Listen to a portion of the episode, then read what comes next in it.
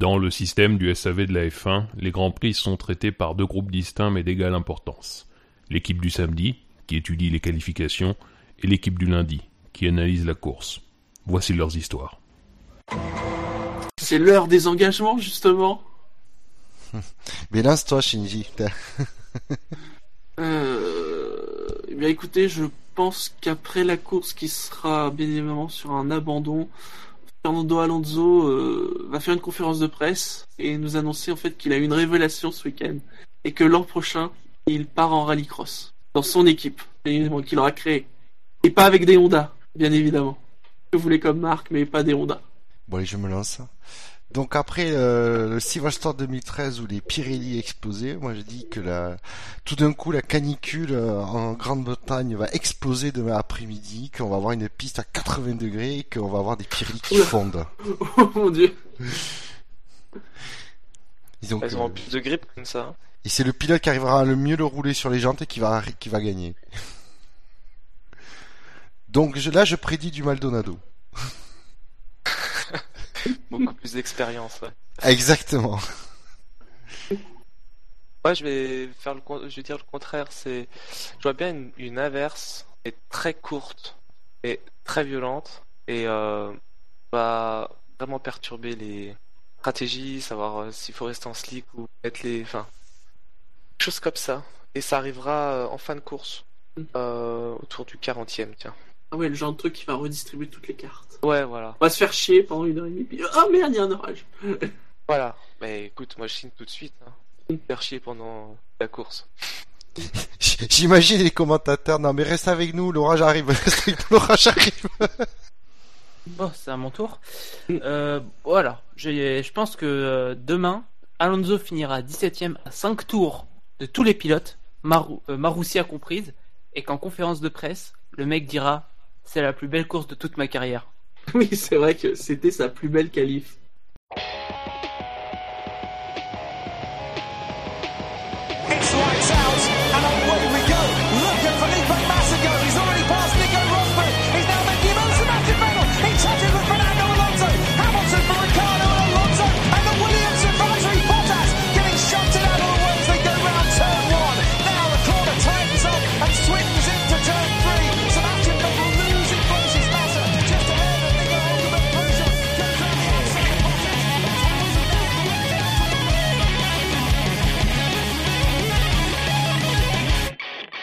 Bonsoir et bienvenue dans le 31e épisode de la 8e saison du service après-vente de la F1 qui sera consacré ce soir à la course du Grand Prix de Grande-Bretagne remportée par Lewis Hamilton sur Mercedes. 65 ans et quelques brouettes de carbone, de métal, de boulettes de gomme et autres combustibles après les grands débuts de la disciplinerie sur, les pistes poussiéreuses d'un aérodrome de la Seconde Guerre mondiale. La Formule 1, à l'âge de la retraite ou de la mort, diraient certains de nos chroniqueurs, a été loin de produire une course de papy ou de taxi, dirait d'anciens présidents de Ferrari, à Silverstone, son berceau. Et pour revenir sur ce Grand Prix et pour m'accompagner ce soir, car bien sûr je ne serai pas seul, il y a, disons-le, le haut du panier de l'analyse fin, les, les cherries on the cake. Euh, reste à savoir qui est le cake. Et tout d'abord, il y a celui qui ne s'explique toujours pas comment Pierre Roland peut, avec constance et brio, se faire systématiquement prendre dans des bordures lors des étapes de plat du Tour de France et y perdre 5 minutes, ce avec quoi je suis pleinement d'accord. Mais surtout, et ça nous intéresse plus pour le podcast de ce soir, il va nous expliquer comment Sébastien Vettel a terminé sur le podium du Grand Prix. C'est Gus Gus. Bonsoir Gus Gus. Bonsoir. Ensuite, il y a celui qui nous avait promis, et oui, il nous l'avait promis, de tout faire pour animer le Grand Prix du Canada s'il était chiant, mais qui n'a pas tenu parole alors que la pluie a tenu à faire une apparition surprise en Grande-Bretagne pour pimenter une course qui n'était même pas chiante. Il devra donc s'en expliquer. C'est Marco. Bonsoir Marco. Bonsoir à tous. Enfin, il y a celui qui devra expliquer Kimi Raikkonen, c'est Shinji. Bonsoir Shinji. Bonsoir tout le monde. Messieurs, comment allez-vous? Et puis surtout, euh, comment avez-vous trouvé cette course? C'était bien. Hein Ça fait plaisir. Ouais, pas mal. Non, non, très bonne course. Que ça vous a sorti de votre torpeur euh, Bah, de quelle, l'après-midi quelle torpeur. C'est toujours. euh, Quelle, tempé- quelle Même- température que- De quoi bah, dire, même, même sous 36 degrés, bon, ça ne, ça ne m'atteint pas. Là, il fait actuellement 31 degrés dans la pièce. Et je- et je suis là, pourtant, je suis encore vivant. Oui, oui, oui. Pour combien de temps? Personne ne fondra pendant cette émission. Les pneus Pirelli n'ont pas fondu pendant ce Grand Prix, contrairement euh, à des engagements de certains. Euh, Et il a pas fait si chaud que ça finalement. oui. Alors messieurs, euh, avant d'aller un peu plus avant dans vos impressions, les notes du Grand Prix. Euh, une excellente moyenne pour ce Grand Prix de Grande-Bretagne, sans surprise. Euh, 17,78 euh, de mémoire. Je pense que c'est, ça doit être la troisième meilleure note depuis qu'on note les Grands Prix. Euh, quasiment trois points euh, de mieux que le même Grand Prix la saison passée.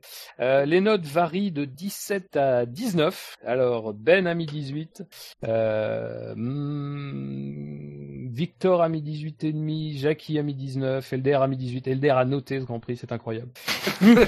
Buchor a mis 17. Alors Buchor a mis 17 avec un commentaire euh, que je vais vous lire, qui est un peu long, mais je vais vous le lire. Rien à dire, on ne s'est pas ennuyé lors de cette course, mais ma note ne fleure pas avec les sommets, car je ne peux m'empêcher de regretter le manque de bataille en piste entre les Williams et les Mercedes. Visuellement, on aurait dit un petit train, même si je ne doute pas un instant que les pilotes ont beaucoup donné pour maintenir des écarts si faibles. Elder, de son côté, lui, nous a, nous a un répertoire de notes. Euh, meilleur Grand Prix de la saison, et de loin, pour le moment, nous précise-t-il, avec euh, une sagacité jamais Oh démentie. bah oui, quand même. À, no- à noter, un, enfin le, son premier, sa première annotation, Alonso termine enfin une course et dans les points, c'est du troll. À noter numéro 2, braquage à l'italienne pour Vettel après une course à la Rosberg. Là, euh, le, le comité de la course à la Rosberg aura sans doute des choses à redire. du côté de Jackie, qui, qui s'interroge beaucoup lui dans, son- dans son commentaire, depuis quand avons-nous vu, avons, attendez, depuis quand avons-nous une vraie lutte Oui bon, il manque un mot. Oui. Euh, en fait, je ne me souviens pas. Et c'est la raison de ma note. La recette, alors il nous livre la recette de, cette belle course, des pneus Pirelli durs, qu'on critiquait depuis début de saison, un peu de pluie en fin de course, mais surtout un départ canon des Williams, et il nous pose une question, euh, il nous demande ce, pourquoi les, Williams ont, pris un si bon départ, mais je pense qu'on on en rediscutera euh, pendant le SAV, enfin Victor nous fait part de ses commentaires. Waouh, quelle course! Un départ à friction, un beau circuit, une bataille à quatre pour la tête, de la stratégie avec la pluie, une McLaren dans les points, what else? J'ai vraiment passé un bon moment devant ce Grand Prix, en allaitement du début à la fin, c'est pour l'instant, et de loin. Allaitement plutôt, parce que sinon on va croire qu'il faisait. Oui, oui, c'est vrai. C'est J'avoue bizarre, que- J'avoue que le H aspiré prend toute son importance euh, dans allaitement, oui.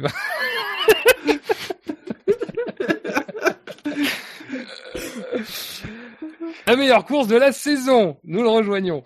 Euh, Donc, bah, j'ai envie de, de, de vous poser votre- des- enfin, la question à vous, parce que je, je, vous avez mis des notes qui sont dans le, dans le même, euh, dans le même tonneau. Gus Gus, tu as mis 17. Marco, donc tu as mis 17 et demi. Shinji, tu as mis 17 et pour ma part, j'ai mis 18.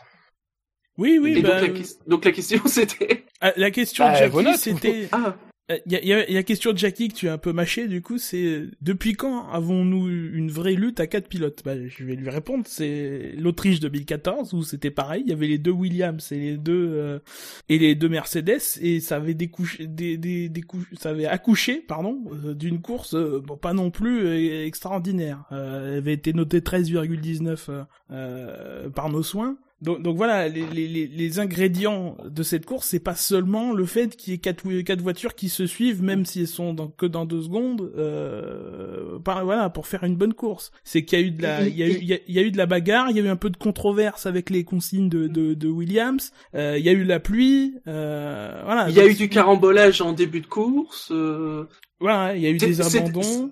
C'était un peu un melting pot de tout ce qu'on aime en- dans la F1. De tout, de tout ce qui est spectaculaire, en tout cas. Voilà. Tout Oui. ce qui rend les Mm. courses spectaculaires. Maintenant, moi, je suis plutôt du côté de Buchor, euh, être un peu tatillon. Euh, J'ai le souvenir euh, emprunté au fer rouge de, de Bahreïn, où il y avait eu de la lutte vraiment directe entre les, entre les monoplaces, ce qu'on n'a pas eu là. Donc, c'est le seul dernier in- ingrédient qui, qui, qui reste. Il n'y a pas eu vraiment de dépassement dans, dans, les, dans, dans les quatre et derrière, j'ai pas le souvenir non plus d'avoir vu des, de, de grosses luttes, euh, euh, voilà. Donc voilà, ce Et- très, et- et il très y a bon aussi- Grand Prix. Il manque des petits trucs encore pour que ce soit il- le il- Grand Prix y a- ultime. Il y a aussi la, la petite frustration de se dire que qui euh, aurait dû tout chambouler, en fait, a remis les choses entre guillemets dans l'ordre normal. Exactement, oui. Mais, mais merde, il y a eu de la pluie et de ça, et au final, euh, c'est Lewis qui gagne. Bah ouais, c'est Lewis qui gagne quand même au final. Et sur une sous la pluie, sur une piste euh, on va dire, euh, constante, mal- malgré qu'elle soit mouillée, de toute façon, ça ça change pas grand-chose par rapport aux forces en présence. Et euh, malheureusement, euh, mais on a quand même eu la chance d'avoir quelques tours où c'était indécis et ça a mis, du suspense, un peu un peu plus de piment, mais bon, ça finit comme, d'habitude. C'est aussi agréable de voir un beau circuit faire une belle course. Parce que parfois c'est pas forcément lié. Et, euh, bah, par exemple Bahreïn qu'on n'aime pas forcément, voilà, nous a donné euh, une belle course. Là, c'est vrai que tout était réuni. Voilà. Ouais, mais tout était réuni. hein. Mais encore une fois, je vais dire ce que j'ai dit après le Canada. Même quand tout est réuni, bah ça fait pas forcément. euh, voilà, c'est le spectacle, c'est pas sur commande en, en, en F1. Voilà, donc, euh, Non, mais je, suis- je suis tout à fait d'accord avec toi, Gus Gus. Mais là, ça arrive après quelques courses euh, euh, dans une période un peu difficile où enfin, on s'ennuie, il y a des, des discussions en coulisses, tout ça, et ça fait vraiment du bien. Et, et c'est souvent justement dans, quand il y a cette euh, cette atmosphère-là qu'il y a des courses qui bah, qui font que bah la F1 elle, elle, c'est bien, on l'aime et euh, C'est vrai qu'il y a un côté un peu course de taxi bis, quoi, vu ce qui s'était passé. Mais le problème, c'est qu'on a la mémoire courte. C'est-à-dire que l'année dernière, on a eu plutôt sur les courses de- des, des courses euh, euh, divertissantes, et que là, Mm. il a fallu euh, qu'on ait un début de saison avec des courses assez moyennes pour tout remettre en question, Mm. alors que le règlement n'a pas forcément euh, beaucoup évolué. Eh bien, messieurs, puisque maintenant nous, nous avons eu vos impressions, nous allons passer au cœur de l'émission. Il fait le sel, évidemment, de, de, de ce, de ce SAV d'après-course. C'est évidemment le quintet plus ou moins qui, qui nous est envié euh, au- au-delà, par-delà les frontières. Euh, vous avez été, je crois, 31 à nous envoyer un, un, un quintet. On vous en remercie. Et comme de coutume, nous allons commencer par euh, le, le bas de l'échelle, les, les, les, les losers magnifiques de, de ce quintet avec euh, le plus loser d'entre tous, peut-être celui qui a élevé la lose euh, très haut lors de ce Grand Prix, avec 134 points négatifs. C'est dégueulasse Je, je, je tiens à lire tous négatifs. C'est dégueulasse C'est l'immense, le, le grand Kimi Raikkonen. Et là, je me tourne Mais vers sérieux, Shinji, quoi. puisque Sérieux mondial.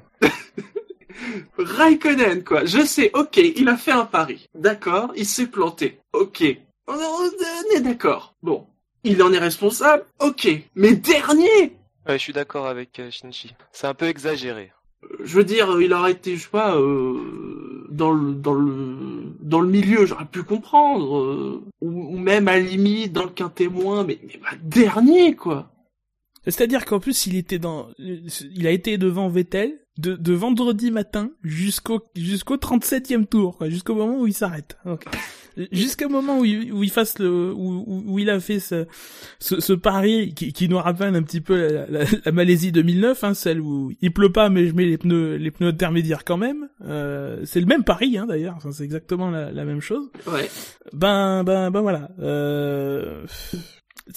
Effectivement, le mettre dans les moins, ça semble incontournable parce que voilà, tout ça, ça, ça, ça, ça gâche tout. Euh... Mm. Même Mais c'est si de sa faute, faut le dire. Hein. et c'est de sa faute, même si Mm. quand on regarde le- les stratégies, il est pas le seul à avoir fait ce, ce Ah pari. non non, même pas en plus. Voilà. Mais c'est celui Euh, qu'on a vu, qui a été le plus visible. Bien sûr, c'est celui qui a le plus perdu parce que les autres ont finalement euh, regagné euh, ou jouaient pas jouaient pas les points parce que il est accompagné d'Ericsson, euh, des deux Manor et de euh, et d'Alonso euh, qui même eux euh, ont changé avant même encore euh, encore avant Raikkonen. Mais euh, voilà, bon ça paye pas. Euh, il fait un tête à queue du coup euh, parce que les pneus sont morts euh, et donc il rentre les changer et donc euh, même si ça change pas sa position, de toute façon, il était huitième encore, et il est ressorti devant Perez. Mm. Mais effectivement, c'est dommage. C'est le, le week-end. Alors bon, c'est c'est le fameux syndrome euh, que, que je nomme moi Massa Senna du nom de, de Bruno Senna, hein, pas de pas de l'autre, euh, qui veut que quand ta place est un peu menacée, bah tu te sors un peu les doigts, quoi. Euh, Et là, ça, enfin là, là, alors il faut dire que Vettel, on en reparlera tout à l'heure, était pas forcément non plus à son aise depuis le début du, du week-end, euh, mais euh, en tout cas, il était largement euh, devant euh, jusqu'à la jusqu'aux deux tiers de la course. Quoi. Là, je sens que ça, ça, sent- ça sent le roussi quand même. hein. Pour lui, euh... Ouais. Il avait pas besoin de ça, quoi. ah non. Mais euh, c'est sûr qu'on a, c'est toujours le, même problème, c'est l'erreur qu'il fait en rentrant trop tôt. euh, D'autres la font, mais c'est juste qu'on attendait beaucoup plus euh, de lui et de de- du- d'un pilote Ferrari. Mais euh, ça aurait pu très bien fonctionner et puis il aurait pu être le héros euh, de la course. Donc euh, là où il était, c'était assez frustrant. il a passé beaucoup de temps derrière Hülkenberg. Bon, il a tenté quelque chose de différent. C'est, ça n'a pas marché, hein. Mais bon, Ap- Après, comme je le dis, qu'il qu'il- il aurait- qu'il soit dans les négatifs, c'est pas ça qui me choque, c'est surtout la position. ouais, ouais, ouais, moi aussi je suis. Bon, après c'est, c'est un vote, il faut respecter les, Oui, mais les gens. Apparemment, euh, c'est les fans euh, qui votent au SAV sont pas représentatifs des fans euh, de, de du, du Ah, dernier sondage. Après, on s'est assez plaint aussi que, que le- lors de l'époque du, du top 10 que, que Raikkonen est, est une fanbase. Bon là, force est de constater que s'il a toujours Ah une là, fanbase, non. cette fanbase, elle est très déçue quoi. elle est très déçu, oui. Est-ce qu'elle est lucide? Est-ce qu'elle est-ce qu'elle sait acheter un peu de lucidité, cette fanbase? Qu'est-ce que tu veux dire par là? Moi, je dis rien. Je reviens en plein milieu de votre débat, très intéressant, demeurant. Mais peut-être qu'elle est un peu résignée cette fanbase, qu'elle se dit qu'effectivement c'est peut-être la fin euh, de Raikkonen en Formule 1. Euh, je pense que voilà, et les, les gens qui ont voté ont voté euh, les faits et c'est c'est pas mal, mais bon, je trouve quand même que c'est un peu sévère. Bah, c'est d'autant plus sévère que, enfin, c'est d'autant plus sévère. À la limite, je comprends ce- cette position, ah, mais le problème c'est que la course était bonne, quoi. C'est surtout ça, c'est que jusqu'à ce, ce pari, Mm. la course était plutôt bonne, mais après ce pari, euh, bon, là, ça a quand même un peu déconnecté. On l'a pas forcément vu à l'image. Euh, Vous en avez peut-être parlé. Je suis désolé si je répète, mais il a, il a effectué aussi un tête à queue en plein milieu de la, la ligne droite des stands, Mm. qui, a, qui a pas été montré euh, à l'image. Euh, C'est-à-dire quoi là, la, la, Ah bah, la dans- dernière dans partie de course. euh, Dans ces conditions de piste, je pense, il y a eu de la pluie, mais pas tant sur le la deuxième averse. Sur la première, c'était c'est la situation la pire qu'on peut avoir en F1. C'est-à-dire une zone où il pleut, mais vraiment c'est humide, mais que sur une partie de circuit. Et là, dans ce cas-là, euh, tu fais quoi, quoi, avec tes pneus? Parce que quand il pleut beaucoup, mais que c'est surtout le circuit, bon bah ça va. Enfin, il y a les pneus plus pour ça. Là, ouais, c'est peut-être ce qu'il y a de pire en quand il faut choisir les pneus. Ah oui, oui, tout à fait. C'est ça qui, qui a fait que c'était vraiment euh, pimenté. hein. C'est qu'il y a une Mm. partie qui était vraiment humide, l'autre un peu moins. Il y a des pilotes comme on, bon, je vais pas spoiler, mais il y a des pilotes qui ont mieux gardé leur euh, leur, température dans les pneus slick qui allaient beaucoup vite que les autres et euh, eux le choix est vite fait. Puis il y en a d'autres peut-être que Raikkonen euh, euh, n'y arrivait tout simplement pas avec les pneus slick et qui qu'il a préféré assurer et mettre des, des intermédiaires. Bon. Et là, en effet, je dois avouer que euh, je- je- dans, dans le chat, je crois que c'est Nicofa qui disait qu'il y a peut-être encore la Hongrie pour convaincre, mais euh, je, je suis même pas sûr qu'une bonne course serait suffisante en fait euh, pour convaincre Ferrari. Non, je pense pas que Ferrari se, se fasse un, un choix aussi important sur une course. Je Mm. sais pas, c'est pas le style euh, de la maison. Et comme en plus Bottas s'est distingué, ça aide pas. Non, ça n'aide pas. Enfin, le vrai problème, c'est l'âge de Raikkonen, surtout. C'est pas, Oui, ça- que d'autres pilotes Non, mais- soient. Euh, on peut être surpris de m'entendre d'être finalement très zen sur le fait que Raikkonen va peut-être être à la retraite euh, dans, dans six mois. Euh, Mais voilà, enfin, euh, il fait partie des plus anciens. euh, euh, quand il a signé chez Ferrari, j'ai eu aucun doute sur le fait que c'était son dernier contrat. hein, euh, voilà. Ouh, ça sent le changement de crèmerie pour Shinji. Non, non, non, non, non. c'est juste que voilà, c'est c'est pas une surprise. Et en plus, c'est pas comme si on avait déjà connu une retraite. Mhm. Eh bien, messieurs, si c'est tout sur le cas Raikkonen, je vous propose de passer euh, au deuxième du quintémoin. Euh, alors, je dois vous prévenir, tous les membres du quintémoin ont eu tous que des votes négatifs. Donc, euh, c'est un quintémoin, euh, eu- bah, c'est l'unanimité en fait dans le négatif. Premium. Et- Et le deuxième, le deuxième, c'est quelqu'un qui, qui est sur une pente savonneuse, euh, tellement savonneuse qu'il glisse en début de course, Il aime Euh, jouer au domino. Qu'il élimine, qu'il élimine trois voitures d'un coup, et ça, ça ne s'était plus vu depuis, oh là là, Romain Grosjean, je pense. Euh, c'est c'est Daniel Ricciardo avec un score de moins 119. Il partait dixième, il a donc abandonné euh, sur problème de RS.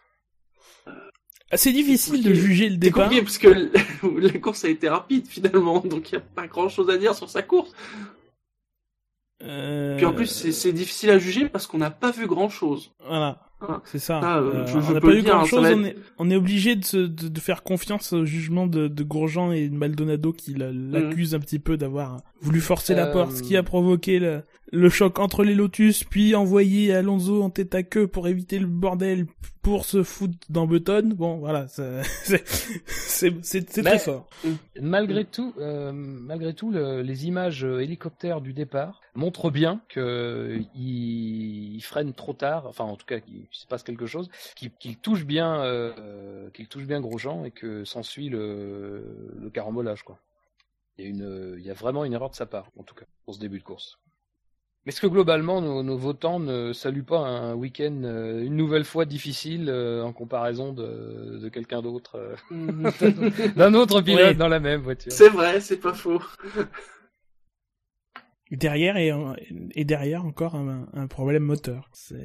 On nous Oui. avait dit que les problèmes, et la, la fiabilité commençait à être là, donc on allait, on allait commencer à travailler sur la performance, mais force est de constater que que euh, deux des trois abandons des écuries Red Bull, parce qu'il y a, il y a, il y a que Gviat à l'arrivée, euh, sont dus à des problèmes encore euh, de, de, de moteur. Donc euh, donc bon, ça sent pas bon. Ça, ça sentait pas déjà pas bon, hein, mais il y a encore du boulot. Quoi. Euh, Selon Yannick sur le chat, c'est pas de sa faute, c'est Grosjean qui le percute. Mais c'est difficile de se faire une opinion, enfin avec les Mm. ralentis qu'ils nous ont mis, je, je trouve qu'on l'a voit. C'est-à-dire quasiment ouais. aucun. Voilà, ouais. Déjà, il y en a pas eu beaucoup, et puis euh, soit ça va trop vite, soit, bah, je sais pas, j'aurais, j'aurais aimé euh, une, une- une palette Canal Plus là pour, euh, peut-être qu'ils en ont fait une, hein, Oui, non, mais c'est vrai en plus. mais euh, pour mieux comprendre, parce que moi j'ai pas d'opinion, parce que j'ai pas, j'ai pas vraiment vu ce qui s'était passé. Ben, on n'est pas, enfin, vous n'êtes pas les seuls à douter parce que la direction de course a quand même eu ce, ce, ce message très incroyable, c'est-à-dire que il y a eu, euh, voilà, il y avait quatre, cinq, six voitures impliquées dans cet accident. Et alors eux, le message pour dire qu'ils vont enquêter sur tout ça, c'est de dire euh, la collision entre Grosjean et Button. Mais c'est les seuls qui ne sont pas percutés dans toute l'affaire. Donc bon, effectivement, on n'avait pas eu des, des, des ralentis très clairs, mais moi il me semble, alors euh, je veux bien euh, faire amende honorable si je me trompe, mais il me semble que Ricciardo est vraiment très à la peine au freinage et que il percute bien Grosjean et s'ensuit le reste euh, avec la Sauber, l'autre Lotus. euh. Il y avait pas la place pour mettre cas, les sinon. à- Oui, c'est ça. Et c'est à ça que servent les numéros, merde. Et il y a eu aucune pénalité ou euh, réprimande Non. pour qui que non, ce soit. per- pour personne, non.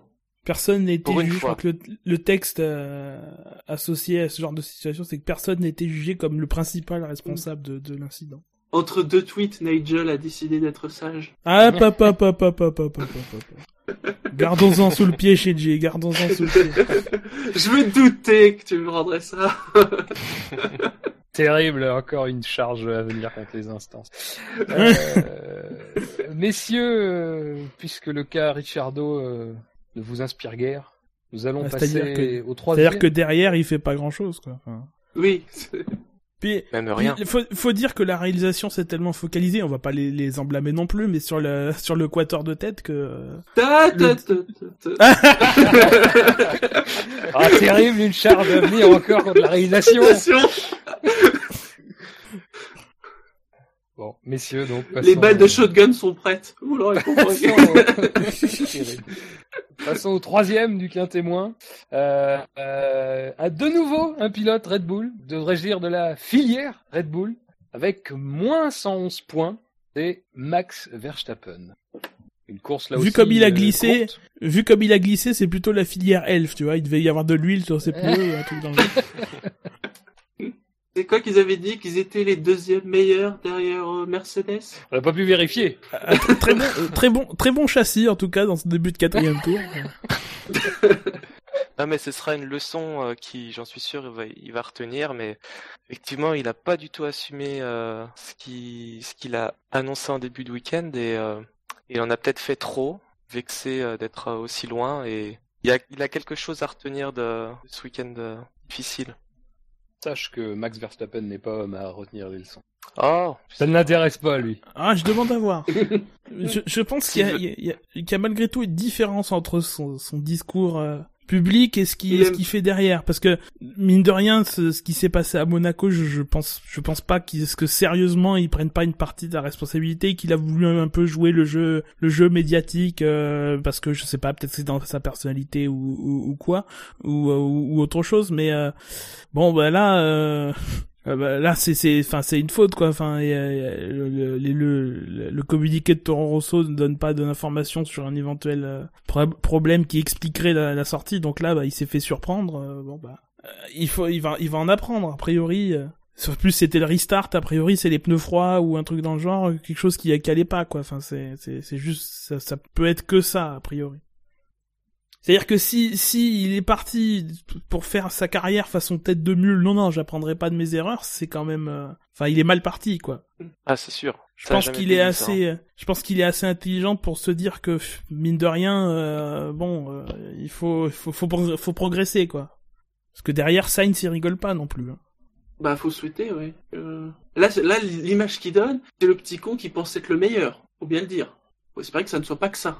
Espérer, après, c'est l'éducation qui- qu'il a eue aussi. euh, J'imagine qu'il doit être un petit peu mis sur un piédestal euh, par, euh, par son père et ses, parents et il apprend, il apprend la vie, quoi. Il faut pas oublier qu'il a 17 ans et, et que, bah, voilà, il, il est perfectible. On peut noter qu'il euh, échappe un peu par miracle à l'accrochage du premier tour, lui aussi. Euh, se retrouve euh, à, à passer entre les Lotus, entre les McLaren. C'est dommage de ne pas avoir mis à profit ce, ce- ce moment de d'évitement. Il a fait une course complète sous safety car, quasiment.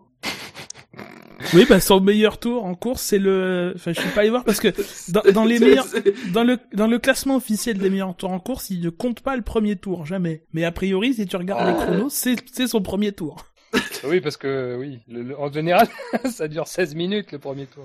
2 minutes 20 son meilleur tour. 2 27. C'est bon. Oui, c'est c'est le troisième. Mais a priori, si tu regardes le chrono du premier tour, il doit être meilleur parce qu'il y a il y a une grosse partie à fond, quoi.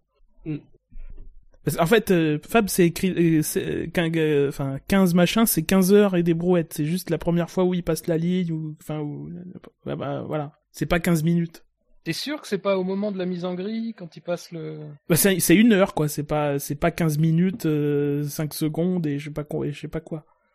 Très bien. Si, si je regarde le- un autre document de la FIA, son premier tour, il y, a les- y a le chrono du premier tour et son premier tour c'est euh, euh, pa, pa, pa, pa, 33 2 minutes 07. Donc tu vois, il fait un meilleur tour dans son premier tour. Mais comme Ah, c'est le oui. premier tour, il comptabilise pas. Enfin bon, peu- importe. Mais, ça mais le, intéresse le personne. premier tour, ouais, le premier tour, c'est fini sous safety car, en plus. Oui, oui. Oui, mais il a, il a Ouais. eu une partie à fond, tu comprends Ouais. Ok. Eh bien, passons sur euh, Max et son, son, son meilleur tour en course, qui, quand même, ça aurait été 13 secondes, 13 secondes de moins, quand même. Bon, c'est, quand même dommage. Euh, et arrêtons-nous sur le quatrième du quintémoin. Euh, lui aussi a abandonné tôt en course. Encore plus tôt que nos, que nos deux amis précédents. Avec moins 83 points. C'est Romain Grosjean. qui a donc succombé à l'accrochage du départ, lui aussi. Et donc, que Good les votants, weekend. euh, que les votants, oui, ont récompensé un week-end plein. Ah là là, lui aussi, hein, ça, a été la- ça a été un peu la totale quand même ce week-end. Hein. Non, et puis c'est bien d'abandonner quand dans, dans une écurie qui, est, qui, est- qui a beaucoup de pièces de rechange, euh, qui peut te sortir des nouveaux châssis comme ça sous le coude. euh. Mm. Non, après c'est on pas forcément aucun problème mais- à payer ses fournisseurs. hein. Oui, Oui, oui, oui. il n'a pas de créancier. les, les boîtes de vitesse surtout. Enfin, Mais enfin, s'ils font un référendum dans l'écurie, a priori ils peuvent s'en sortir. Ah, mais Gérard Lopez euh, est pour euh, ne pas payer. Il a voté non. Lui, lui a, lui a voté non. Mais bon. Oui, un week-end, euh, week-end surtout de nettoyage. J'ai cru après la course qu'il allait lui-même réparer sa voiture, mais il a, il a pas été au bout de sa démarche. Euh, mais oui, je pense que nos votants saluent euh, une espèce de week-end insipide. Même Maldonado euh, n'a pas été aussi euh, aussi poissard. Non, mais il paraît qu'il a participé au démontage du motorhome, euh, par contre. Ah, il fait tout pour, euh, pour garder son volant. Hein. Il prépare peut-être l'avenir aussi. Ce sera peut-être son Ah. boulot l'année prochaine. euh. Ah oui. Ou peut-être qu'il a juste démonté sa partie du motorhome à lui parce que c'est c'est la fin, tu vois. Il, il se pas. Il part avec une lettre. il en peut plus. Benji, rien à dire sur la course de Grosjean. C'est un peu comme pas. les autres, quoi. C'est qu'est-ce que tu veux dire vu la longueur de la course? On sait jamais. Bah, pris en sandwich, quoi. Enfin, c'est apparemment. Il a été magnifiquement pris en sandwich. Voilà. Euh, voilà. Mal- Maldonado était à gauche, Ricardo à droite. Bah, il a fait la tranche de jambon. C'est jamais bon, hein, généralement, mais. Oui. Eh bien, messieurs, passons euh, sur cette course euh, courte. Et une course un peu plus longue pour la cinquième place du quintémoin. Oula, oui. Euh, un peu plus longue, mais malgré tout, qui ne s'est pas soldée euh, par des points. Euh, et c'est bien dommage, il y avait vraiment une opportunité. Des points, il n'en a d'ailleurs pas récolté en positif, lui non plus. Moins 51 points pour Marcus Ericsson. Une course à la David Coulthard. Je, je m'explique. David Coulthard, sous la pluie, il y a quelques années, euh, pareil à Silverstone, euh, a fait la course où il a fait tous les mauvais choix stratégiques. Et là, Ericsson a fait pareil. C'est-à-dire qu'il rentre un tour avant Raikkonen pour mettre les intermédiaires. Au bout de quatre tours, il rentre pour mettre des médiums usés. Euh, un tour après, il se rend compte qu'il commence à pleuvoir, donc il re-rentre pour Oui. remettre des intermédiaires neufs. Enfin, voilà. Et et on Ton schéma d'arrêt est, est magnifique. mais, mais on reparlera peut-être d'Alonso, mais Alonso, sans cet imbroglio stratégique de, de, ou, ou de Sauber, jamais il fait sa, sa, sa dixième place parce que lui aussi s'arrête très tôt. Mais lui, il a gardé ses intermédiaires euh, pendant, euh, pendant la fin de course. tour, hein. Voilà. Mm. Mais c'est vrai qu'une une stratégie à quatre arrêts, en général, ça paye pas, quoi. Euh, Alors, faut, faut s'appeler Schumacher hein, pour que ça paye. Hein. ouais, mais Schumacher de, avec les Bridgestone euh, de 2000, euh, quelle année? 2004. Là, avec les Pirelli de cette année, non, c'est. Il a, en, il a en commun avec Schumacher un moteur Ferrari. Voilà. Oui, c'est c'est tout. C'est bien la seule chose. qu'il a en commun. Mais moi, je, je retiens le, le- le- son dernier arrêt parce que son dernier arrêt est quand même même avant Hamilton et Vettel. Donc il y a quand même euh, il y a quand même un peu de nez chez Ericsson finalement. J'essaie de sauver quelque chose. Euh, Ça doit être en même temps, du coup, comme parce qu'il devait être à, à un tour. Donc ils a dû s'arrêter à peu près en même temps, en fait. On peut même pas le sauver là-dessus. Bah si, au contraire, il fait le bon choix parce qu'il s'arrête en même temps que les autres. Que les deux, Euh, Sauf les, que si les deux. si- voilà. Sauf qu'il aurait pas dû faire trois choix avant qui ont été mauvais. avant. Ça c'est clair. Mais à part ça, il était largement devant Alonso, quoi. Enfin, c'est c'est vraiment dommage quoi, pour Sauber. C'est vraiment une occasion manquée. Ah, c'est certain que un- oui, c'était pour lui. Hein. Il fait un, un bon début de course hein, aussi. euh, J'ai souvenir de le voir euh, pas tout à fait en fond de top 10, un peu vers la 8e, 9e place, il me semble. Euh, D'ailleurs, en- je vois un bon départ de sa part. Alors, je n'ai pas regardé exactement quelle était sa position. Si je regarde le Euh. tour par tour, il est parti 15e et à la fin du premier tour, il était 12e. Bon, Ah, euh, avec le grabuge qu'il y a eu devant. Aigre. Il est dixième à partir du 32e tour. Et il est remonté jusqu'à la 8e place, mais ça devait être euh, avec des arrêts. Ouais, à ce moment-là, c'était euh, avec la salve d'arrêt. Mais sinon, en effet, euh, jusqu'au 42e tour, euh, il est tout le temps devant Alonso. Un peu à la place du con, effectivement, sur cette course. euh, Le, le premier à ne pas marquer de points. C'est con, ils étaient pas beaucoup. Oui. Puis on compte pas les manœuvres, on est quand même charitable. Eh, attends, fais gaffe. euh, Elles auraient pu rêver de certaines choses ce week-end. hein. Une ou deux voitures euh, dans- le mur et euh, ça passait. Oui, mais Jackie te dirait qu'elles ont des sponsors, elles. Elle. C'est déjà bien. Ça fait déjà beaucoup. Messieurs, pas d'autres choses à ajouter sur la course de Marcus Ericsson? Non. Eh bien, c'est la fin du quintémoin. Nous avons été rapides. Eux aussi, d'ailleurs, on les remercie. Euh, nous allons pouvoir passer à l'entre-deux. Euh, euh, les pilotes qui n'ont été ni classés dans le quintet plus ni, ni classés dans le quintet moins. En rappelant toutefois évidemment que Felipe Nasser euh, n'a pas pris part à- au vote et, et à la course d'ailleurs. Oui. Euh, Ça donne toujours des trucs bizarres de se dire bon on en enlève un qui est pas parti, mais il y en a quatre Oui. qui ont même pas fait le premier tour mais qu'on met quand même. Nous assumons tout à, tout à fait. On assume complètement. Euh, donc, euh, l'entre-deux, avec euh, Pastor Maldonado, moins 30 points, 3 votes positifs, 33 votes négatifs. Will Stevens, moins 30 points lui aussi, mais il a fini la course, c'est pour ça qu'il est, mieux classé avec aucun vote positif, 30 votes négatifs. Jenson Button, 20, moins 27 points, tous négatifs. Valtteri Bottas, moins 19 points, 27 votes positifs, 46 votes négatifs. Roberto Meri, bon, euh, moins 12 points, 2 votes positifs, 14 négatifs. Sergio Perez, moins 7 points, 6 votes positifs, 13 votes négatifs. Carlos Sainz, le premier en positif avec 2 points, avec 4 votes positifs, 2 négatifs. Nico Hülkenberg, 27 points, 30 votes positifs, 3 votes négatifs. Et enfin, sixième euh, au total, Alonso, 33 points, tous positifs. Est-ce que vous avez envie de revenir sur une course en particulier parmi ces 9 pilotes? Moi, je commencerai par Will de- Stevens. de Nas-. La Non, moi, je commencerai-. Euh, ouais, Euh, je commencerai par Will Stevens qui, euh, selon moi, avait pas du tout le bon plan de route par rapport à la situation de, de Manor. Il aurait dû, c'est, enfin, c'est, il a fait une erreur où il a perdu son son aileron avant sous sous la Mm. pluie.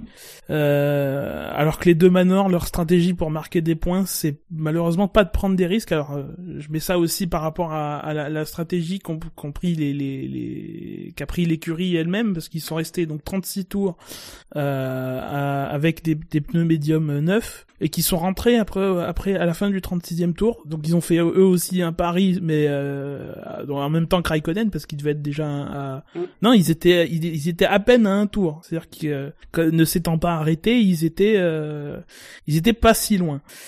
Euh, mine de rien, euh, Manor dans leur position, euh, ça sert à rien de prendre des risques parce qu'ils rattraperont pas un tour comme ça sur les gens qui, qui sont devant eux. Euh, donc eux, leur job, c'est d'arriver euh, à bon port et de d'attendre les abandons parce que parce qu'ils sont plus, ils sont pas en position malgré les les mises à jour qui apparemment fonctionnent bien, ils sont toujours pas en position de de de, de tenter des coups. Et là, ils ont tenté un coup. Je pense pas que pour eux c'est la, la bonne stratégie. Et donc pour revenir sur euh, sur Stevens, euh, sa chance là, euh, je trouve dommage voilà qu'il ait fait euh, qu'il soit fait avoir en, commettant ce- cette erreur, sachant que eux leur le, leur principal vecteur de bons résultats, c'est d'arriver à bon port. Surtout dans ce genre de, de, de course qui est l'occasion rêvée pour eux d'avoir de, de, de bons résultats. Et ça aurait pu, hein. euh, Bah, Euh, Raik- c'est- il finit, il finit 12ème, c'est le meilleur résultat depuis Monaco, Oui. 2014. Oui, et puis si tu considères que voilà, Raikkonen a fait une erreur, euh, que euh, que euh, Kvyat a fait une erreur, voilà, ils auraient très bien pu se sans sans s'ensabler, euh, s'enliser dans un bac à, à gravier. Voilà. Bah après, il y a, quand même Bottas, euh, qui est donc dans aucun des quintés, euh, qui a reçu beaucoup de votes. Euh, il y a beaucoup de choses qui ont été dites sur les, les consignes. Est-ce qu'il aurait pu ba- passer Massa? Ça, euh, Ça, c'est difficile à dire. c'est difficile.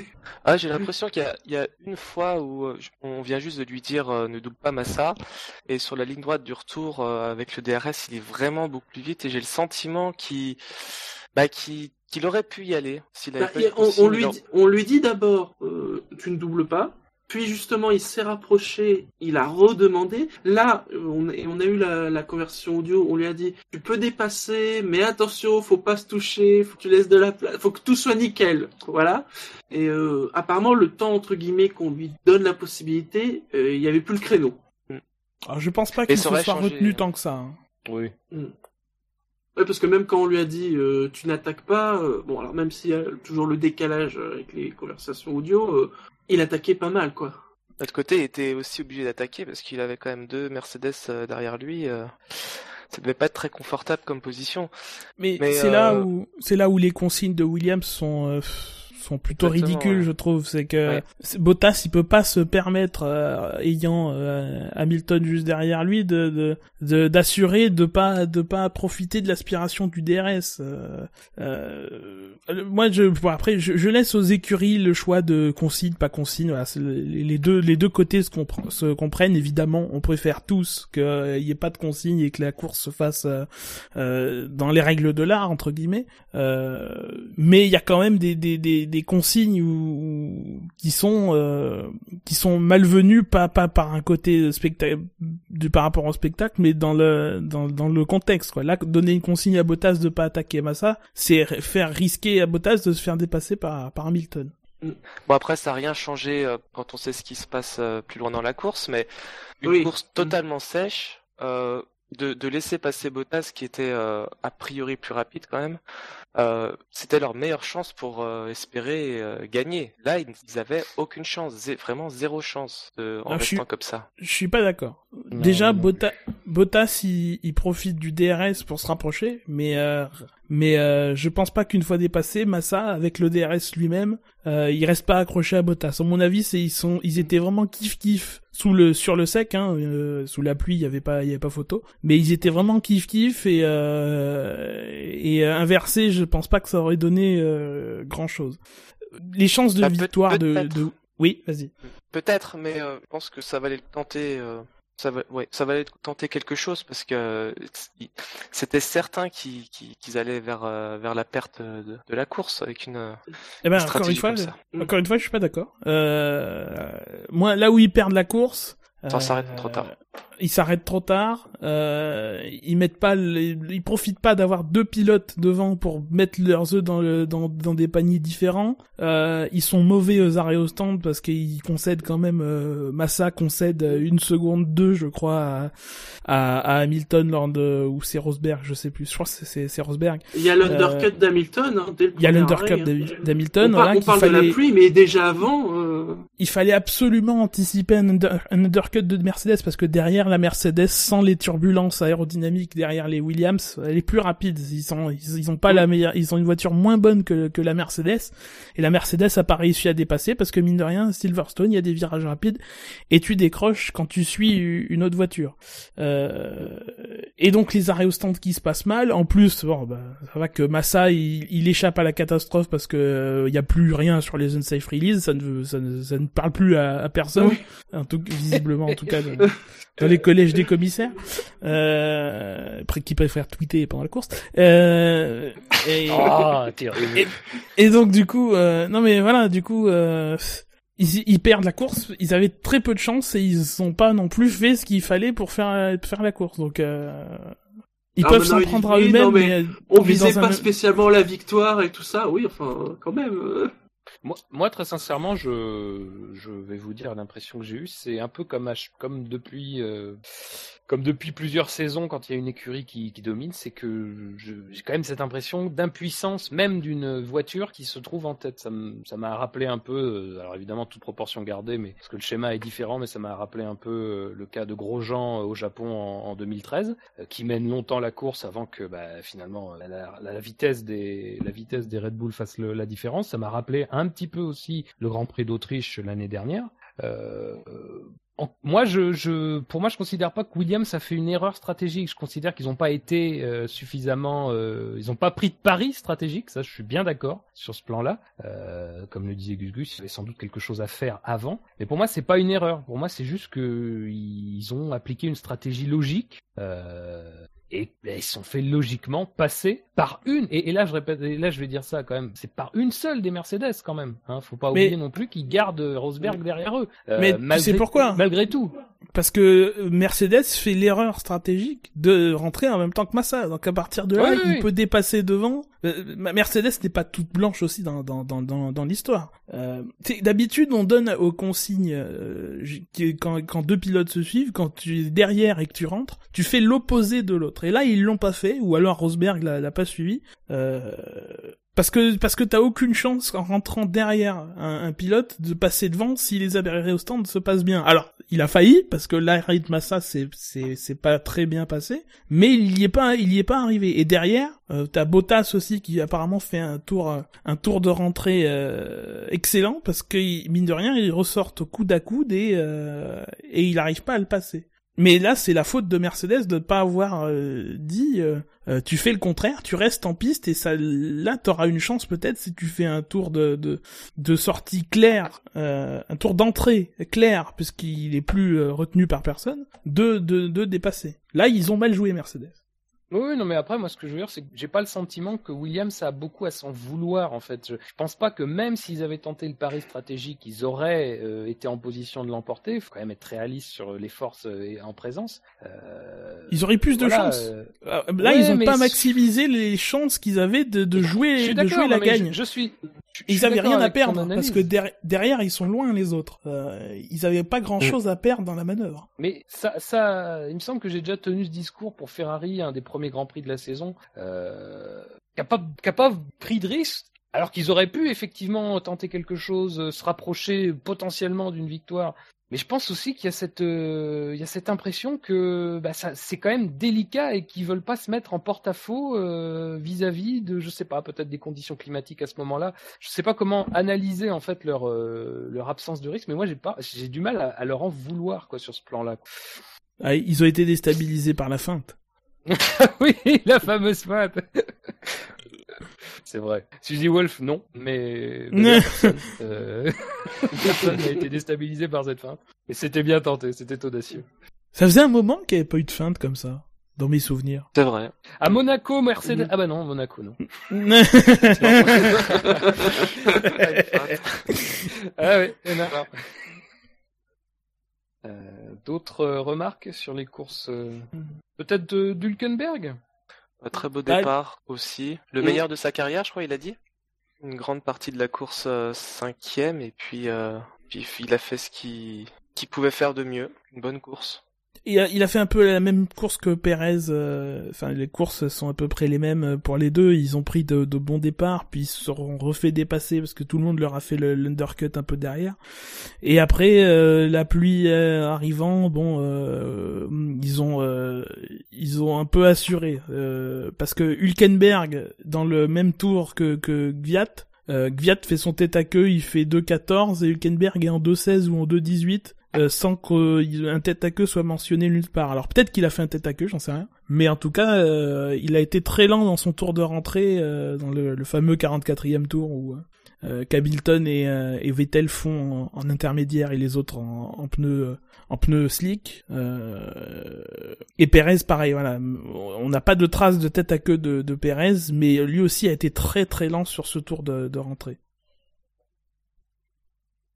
Et puis Alonso. Euh, Euh, Oui, vas-y. euh, Alonso, ça m'étonne qu'il soit aussi bien classé. Alors oui, il marque un point sur la Il McLaren, marque un point. Mais euh, il y est pas franchement pour grand chose parce que la McLaren était vraiment à la rue malgré le nouveau package. Euh, elle était loin derrière Ericsson et, il a fallu qu'Ericsson fasse euh, euh, s'embrouille euh, avec les stratégies euh, pour pour qu'Alonso re- repasse devant. Alonso lui aussi tentant le pari de mettre les, les pneus intermédiaires très tôt. Mais sans ça, il était vraiment largué lui aussi quoi. Mais il a été opportuniste et il a fait euh, ce que Manor essaye de faire. Malheureusement, euh, c'est leur place. Hein. C'est essayer de récolter les miettes euh, quand ils ont C'est terrible. Il a calqué sa stratégie sur celle des Manors. Non. Non, il l'a pas calqué dessus, mais c'est un peu quand il commence une course, c'est il pense à la même chose, finir De et, toute façon, puis, et ils puis oui, espérer. voilà. Ils sont presque en mode euh, essai libre, hein, même en course. hein. Oui, maintenant qu'ils ont 5 points, euh, leur place est assurée au classement Ouais. constructeur. Oh, c'est c'est dingue. N'empêche. C'est vrai en plus. Le pire, c'est que c'est vrai. C'est sans doute vrai. Euh, messieurs, est-ce que vous avez envie d'ajouter ou de retirer un point, euh, le petit point bonus, euh, à l'un de ces neuf pilotes? Moi, j'enlèverais un point à Stevens parce que bon, euh, par rapport à tout ce que j'ai dit tout à l'heure.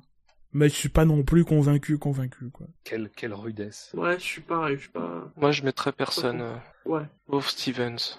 Personne? Ouais, Non. personne. Ouais. Je suis d'accord. Je suis d'accord. Donc personne n'aura de points en plus ou en moins cette semaine. Peut-être en Hongrie, on verra. C'est donc la fin de cet entre-deux, euh, messieurs, et je vous propose donc de passer au, bah, à la crème, hein, de, la crème de ce, Grand Prix. Le Quintet Plus, euh, le, le versant positif de, de, de- de- des votes des auditeurs, avec eh bien un cinquième de ce Quintet euh, quelqu'un qui, est traditionnellement boudé euh, dans le SAV, euh, sous, n'importe quel format. Mais cette fois, force est de constater qu'il a fallu le mettre dans ce Quintet Plus, avec un score de 45 points négatifs, 12, 12 euh, positifs, pardon, 12 points devant Alonso. C'est Danil Gviat. Belle course, belle course du, du russe, notamment les conditions changeantes. Euh, oui. Hum, Après, euh, je constate qu'il s'est fait avoir lui aussi. Euh, D'une, un peu comme tout le monde par rapport au tour ou, ou rentrée, euh, voilà. Euh, de deux, parce que dans, dans ce fameux 44e tour, euh, où il est en pneu pluie sous le, sec, euh, voilà, il fait un tête à queue.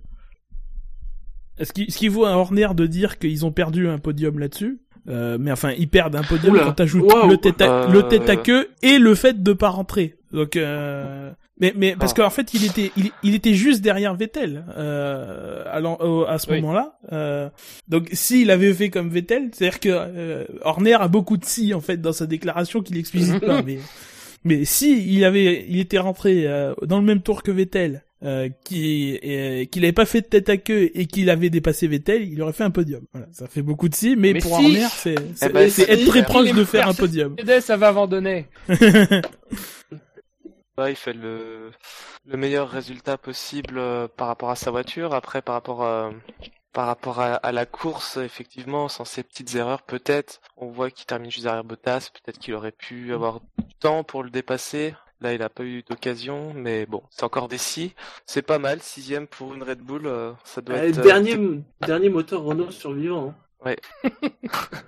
Puis meilleur des En autres, plus. quoi. Enfin, il y a toujours ce, Meilleur des ce autres, ouais. peloton de tête Oui, à c'est vrai, 6 ouais. Mm. qu'il a à vue Raikkonen, euh, voilà. Euh, donc c'est la sixième place. euh. Mm. Et ils peuvent, peuvent pas espérer mieux, euh, logiquement. Mais enfin là, ouais, il y a quand même, enfin, le tête à queue est quand même dommageable, quoi. Euh, Oui. Mais sans ça, euh, voilà, une course qu'on peut attendre d'un d'un d'un bon pilote, quoi. Enfin, il y a rien, il y a rien à dire.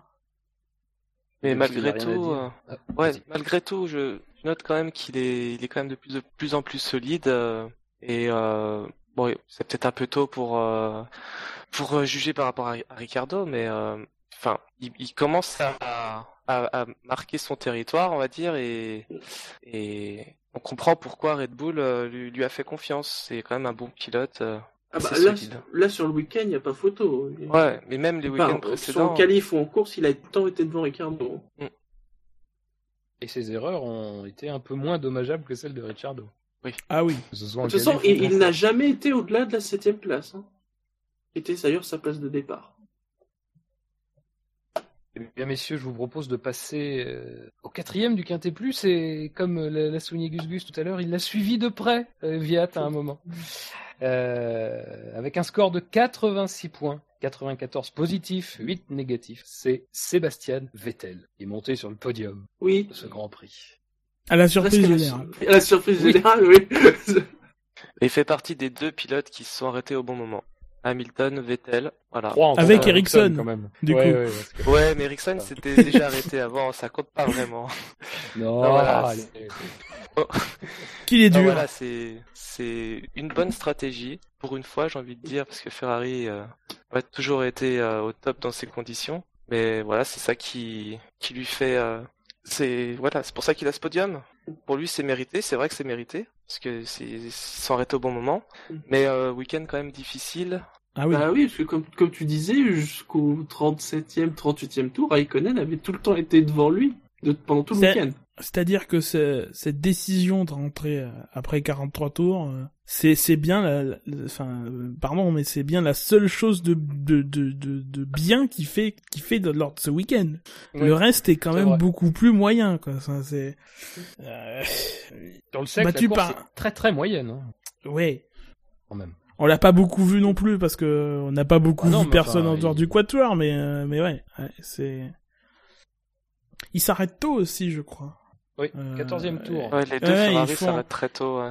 il tente, il tente des undercuts euh, de, de, de longue haleine sur tout le monde.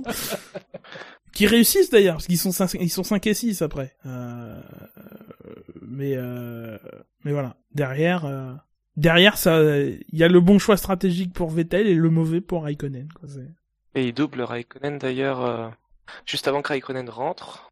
La première fois, me semble-t-il. Il le double en piste. euh, j'ai pas, de- j'ai pas ce souvenir. Je me souviens pas.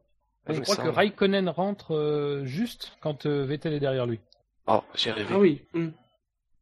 C'est possible, parce que en plus, je- Raikkonen était vraiment très soudain.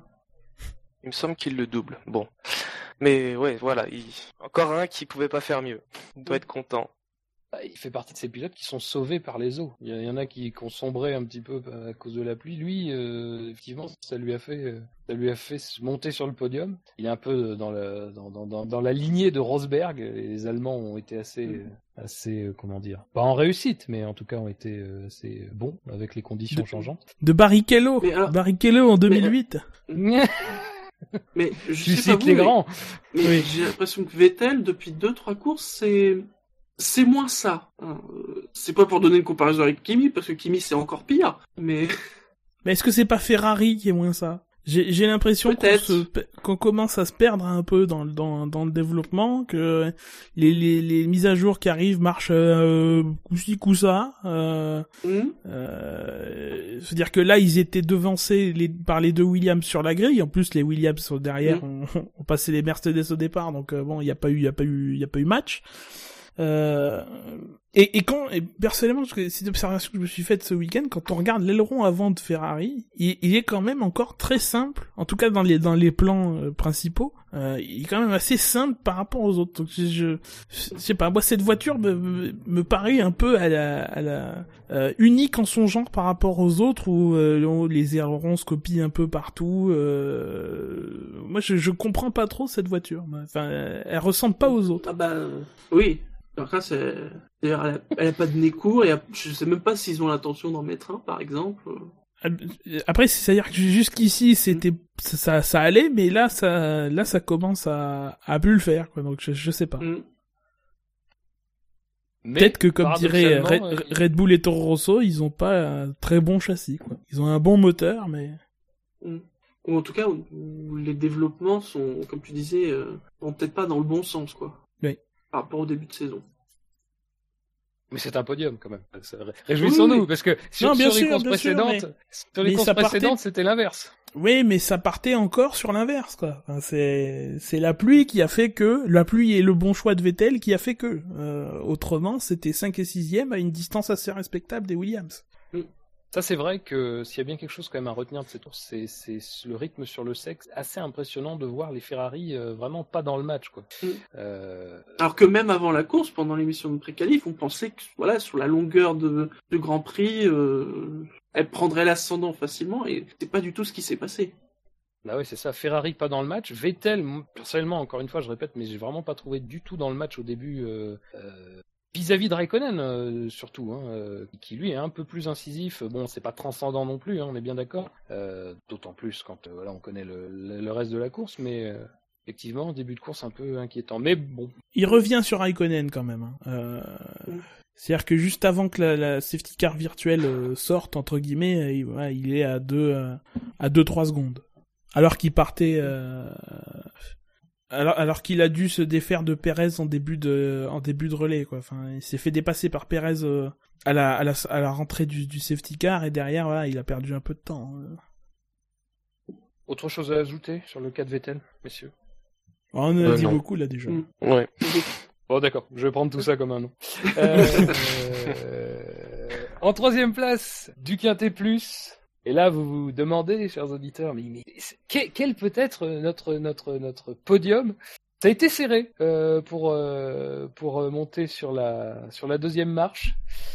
Et même très serré, puisque les deux pilotes terminent à égalité, tous deux avec 95 points. Mais départagés, et là, ça ne va plus faire grand secret pour vous, par leur position en course. Oui, il y a un Parce que Felipe 95C, il y a un 95C et un 95D. Donc, il y a- Exactement. Il y a- un qui gagne. C'est Felipe Massa, donc 95 points positifs, 102, 95C. 102, posi- 102 votes positifs, 7 négatifs. Bravo à celui qui va trouver des points négatifs. Euh, donc il termine à égalité avec euh, celui qui sera notre second, mais qui, est- qui a été Qui- moins bien classé en Qui course. donc ça peut bien être Ah oui, qui? On ne sait pas.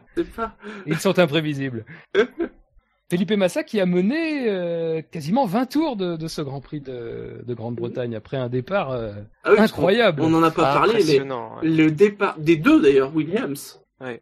Mais mais waouh Après, ça contraste avec aussi le départ complètement raté euh, euh, des, des Mercedes. On sait pas si, enfin, je pense que c'est un peu Oh. des deux. Ah mais alors c'est ça, c'est est-ce que Mercedes a fait un mauvais départ et Williams un départ normal où Mercedes a fait un départ moyen et Williams un départ exceptionnel.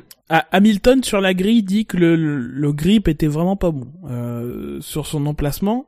Euh, quand tu regardes la course de GP2 du euh, du samedi, j'ai pas fait gaffe sur celle du dimanche, mais euh, la première ligne a fait aussi un très mauvais départ. C'est Stanaway qui était troisième qui a pris la tête.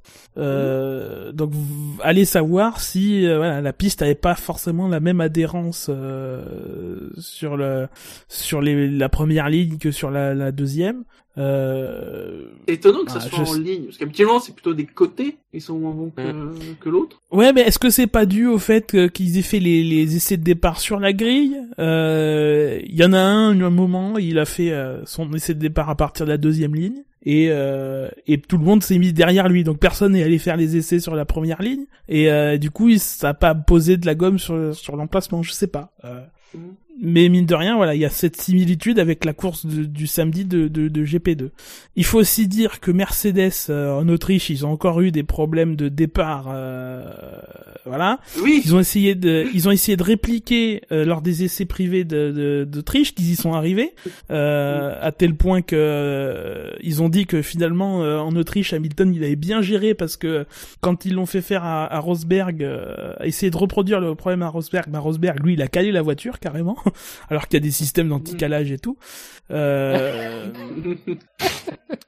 donc voilà, euh, donc voilà, ils, ils ont des, aussi des petits problèmes avec le, avec le départ, donc il y a peut-être une combinaison des deux, pas moins d'adhérence et des, des systèmes de départ euh, pas bien, pas bien calés. Ça promet pour la Belgique. oui, c'est vrai. vrai. Peut-être qu'ils testent déjà pour la Belgique, euh, Mercedes. oui. Oui. Il va reprendre un embrayage. de- de- donc 2015 ça marche pas, 2014 ça marche pas. Ouais, il va prendre le 2013. 1954, ça doit 4. marcher, je pense. Oui, sur le- Mettez-moi l'embrayage de Fangio. oui. Mais en tout cas, euh, ce qui est net sur les images d'hélicoptères du départ, c'est que l'envol des Mercedes est pas pire que celui des Ferrari. Et en revanche, il me semble que l'envol des Force India est à peu près euh, Comme Williams. quasiment aussi ouais. bon que celui des Williams. Ouais, c'est vrai. Une, li- une, euh, une ligne sur deux, quoi. Oui, c'est un truc comme ça. Oui. Ouais, c'est peut-être un complot. Euh, ah, allez Hashtag. savoir. Et sur la course de Massa, messieurs, un peu des, des remarques. Il a été très solide, sans être euh, hyper euh, transcendant, mais il a été solide du début à la fin. Ah, c'est une, c'est une position qu'il connaît quand même de mener un Grand Prix. Oui, oui, c'est sûr. Mais Mm. ça, ça faisait longtemps quand même, de cette manière. Non, mais surtout, ça, a- ça a dû lui... Il y a, il y a eu un moment qui a dû lui faire très bizarre. C'est, ce moment où on lui dit, oui, ton coéquipier ne, ne court pas avec toi, il ne va pas t'attaquer. ça, ça, pour Massa, ça, ça, ça, ça doit être une première, tu vois. Le mec a une consigne qui va dans son sens et pas dans l'autre. Ça, C'est, c'est quand même... euh, D'ailleurs, il a dit. Hein, Je pense qu'il a dû continuer chez halluciner, Williams l'an prochain. Hein. C'est pas pour rien. Puis sous la pluie, je sais pas ce qui s'est passé, mais la comparaison avec Bottas, euh, Oui, ça c'est sûr. c'est quand même, euh, je sais plus, 25 secondes euh, à peu près, il, il lui prend l'espace de 10 tours. C'est euh, c'est colossal.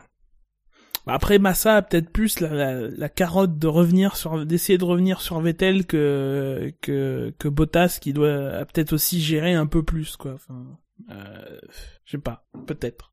J'avoue que je suis pas non plus convaincu euh, de ce que je viens de dire, mais bon.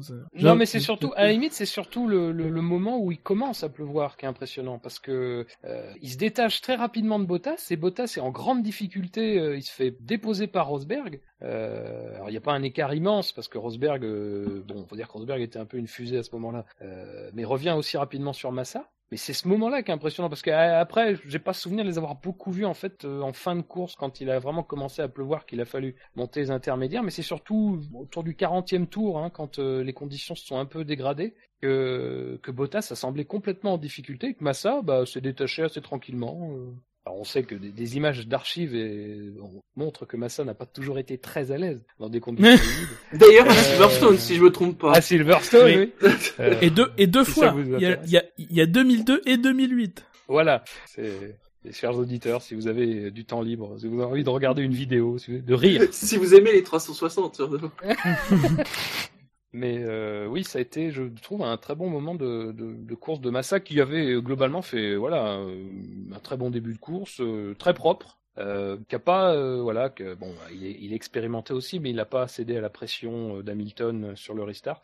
Alors que c'était pas forcément très très bien embarqué parce qu'il n'avait pas vraiment euh, surpris Hamilton. Euh, Non.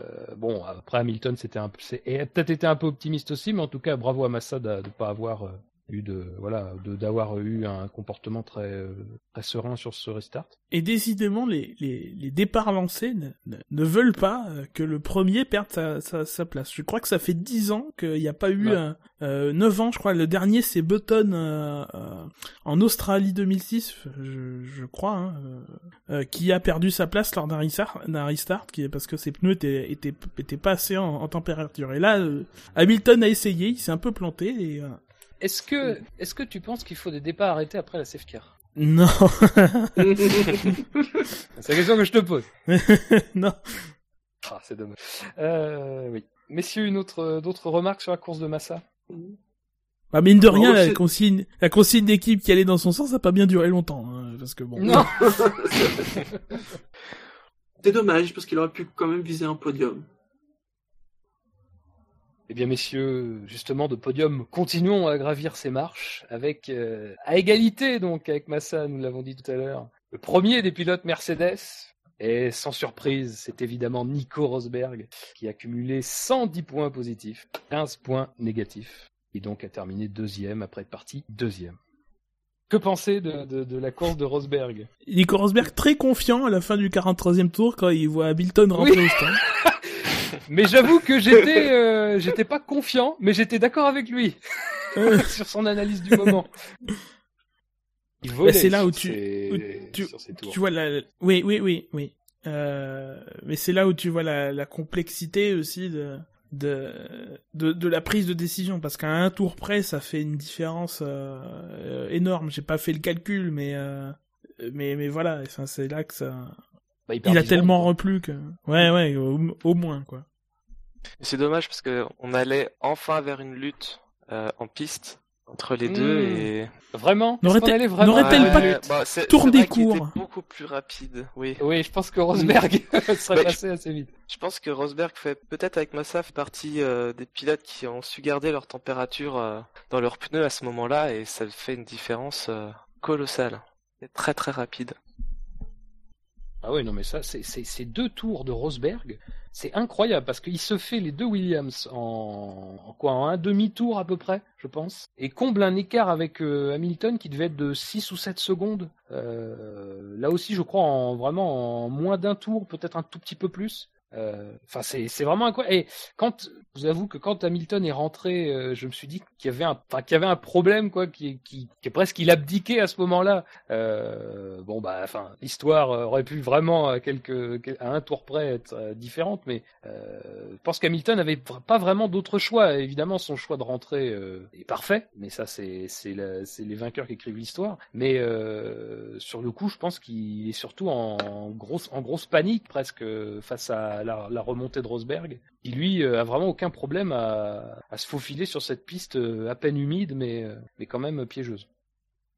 C'est là où tu te dis que il y a un truc que j'ai retenu, c'est qu'Hamilton avait dit après les qualifs qu'il avait fait un choix de réglage au dernier moment pendant les qualifs, qui allait le le le, faire, qui qui allait être bénéficiaire pour lui en course. Donc, est-ce que c'est un choix qui voulait dire qu'il allait pouvoir économiser plus ses pneus euh, ou plus attaquer ou je sais quoi, et qui fait que du coup, quand il s'est agi de garder la température dans dans, les pneus, bah euh, du coup, les pneus étant moins mis à contribution, bah ils sont tout de suite tombés. Est-ce que c'est ça Euh, Je sais pas.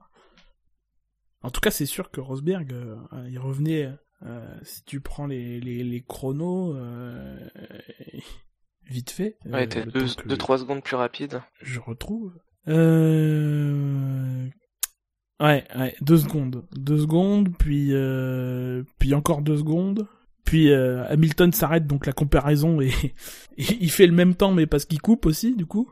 La spécificité de cette ligne de... de- Il y a, il y a des gens aussi, j'ai- on parlait des meilleurs temps en course tout à l'heure, il y, a- il y en a qui ont fait leur meilleur tour en course, qui n'a pas été com- comptabilisé, mais en passant par la ligne des stands, en s'arrêtant. Ah bah oui, ça. Et est-ce que je me suis posé cette question est-ce qu'un pilote peut finir la course dans les stands? Non, Non, c'est interdit, spécifiquement. Ok.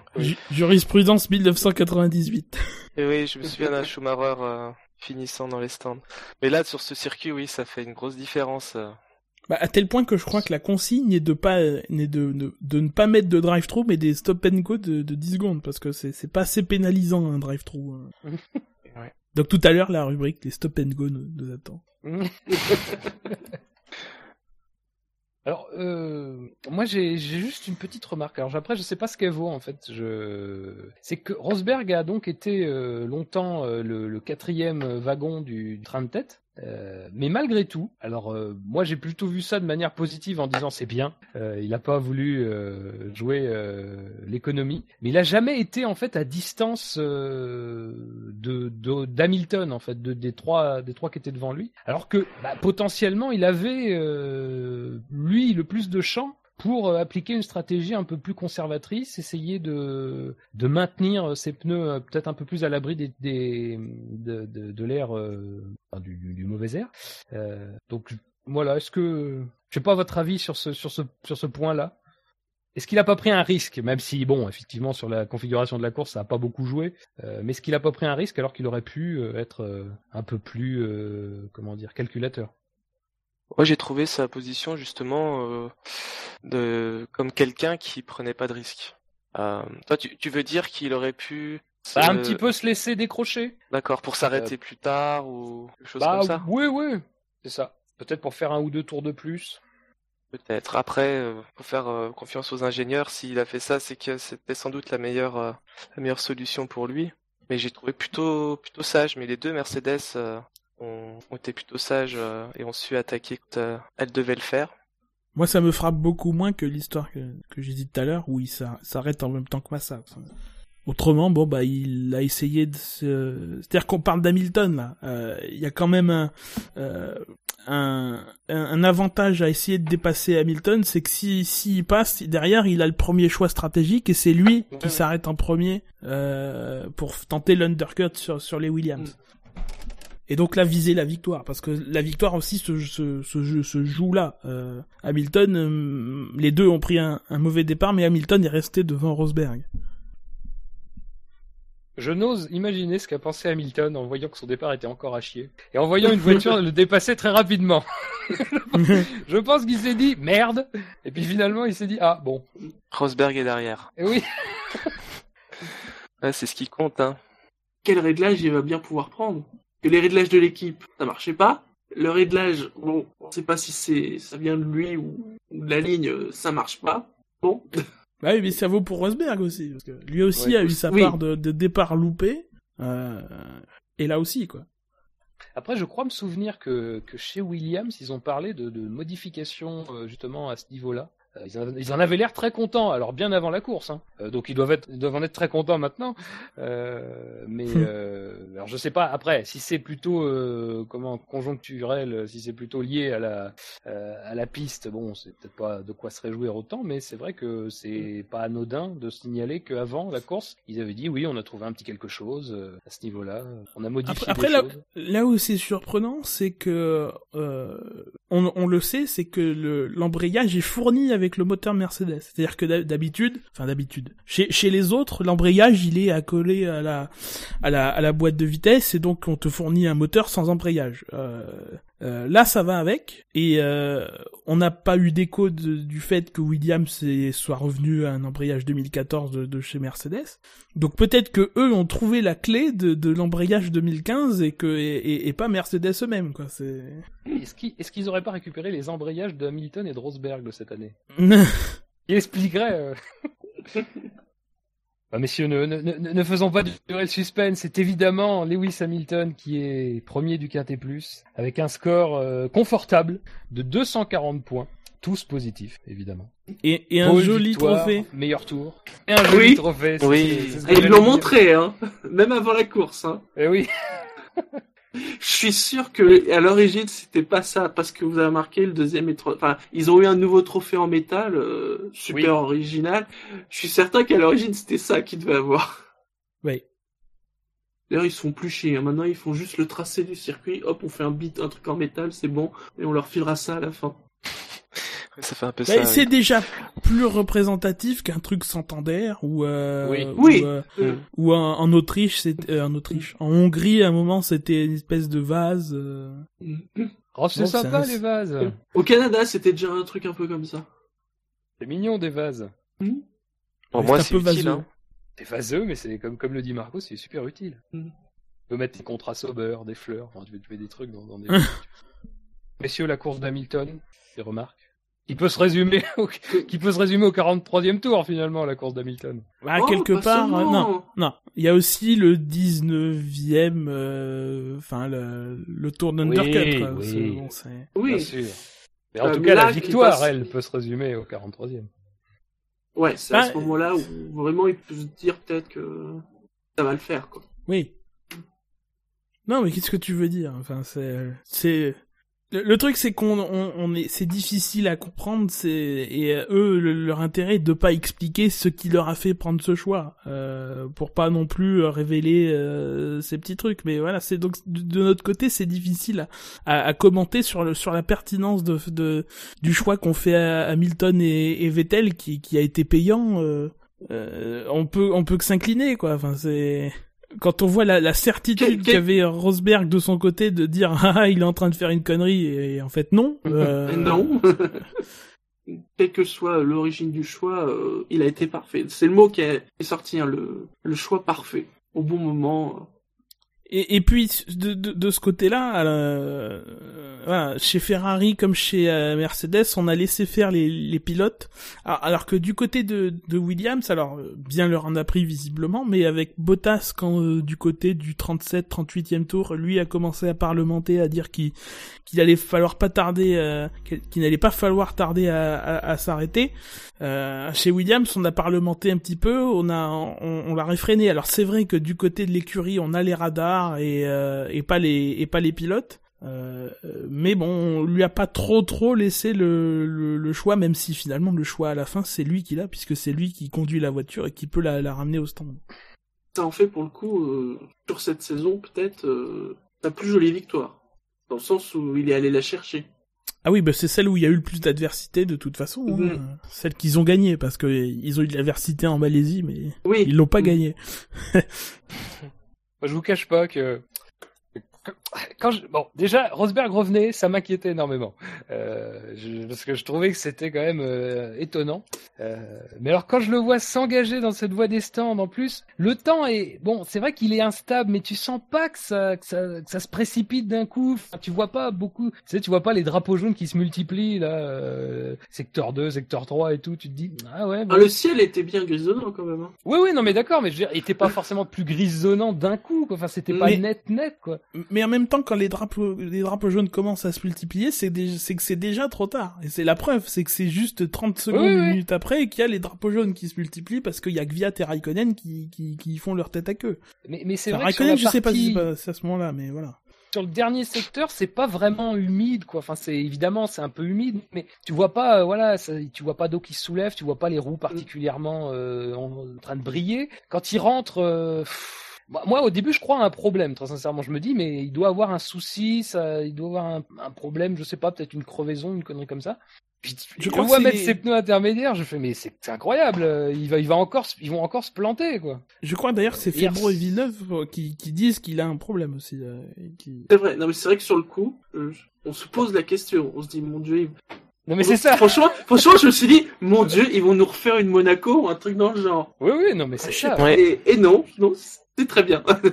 Je sais Là, pas, bah, moi t'as la j'ai pluie. En attendu plus, de voir. Tu, vois, tu, tu vois la pluie qui commence à tomber quand lui est au milieu de la voie des stands et là tu te dis bon d'accord, euh, bravo, on s'incline. Mais je pense que, enfin très sincèrement, euh, je sais même pas si lui avait la conviction profonde. D'ailleurs, je pense que à écouter, enfin à lire ce qu'il disait après la course, il dit voilà, il dit c'est pas de la chance, c'est pas du génie, c'est juste un choix. Euh, et puis euh, pour une fois, c'était euh, le, le choix parfait. Euh, mais je crois que voilà, enfin ça résume très bien ce ça. On peut pas chercher d'explications outre mesure. Alors effectivement, il y a des, il y a des, comme à Monaco, il y a des données, il y a des, il y a des calculs qui sont faits. On, on peut envisager des choses, mais je crois surtout voilà, c'est qu'à ce moment-là, lui de toute façon, se voyait pas continuer un tour de plus.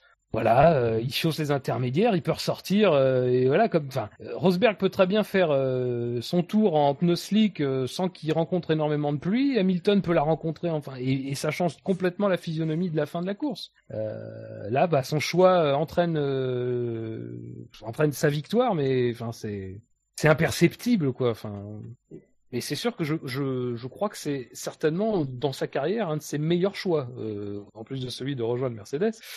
Mais euh, euh, il a un sens du timing euh, depuis quelques vrai. années.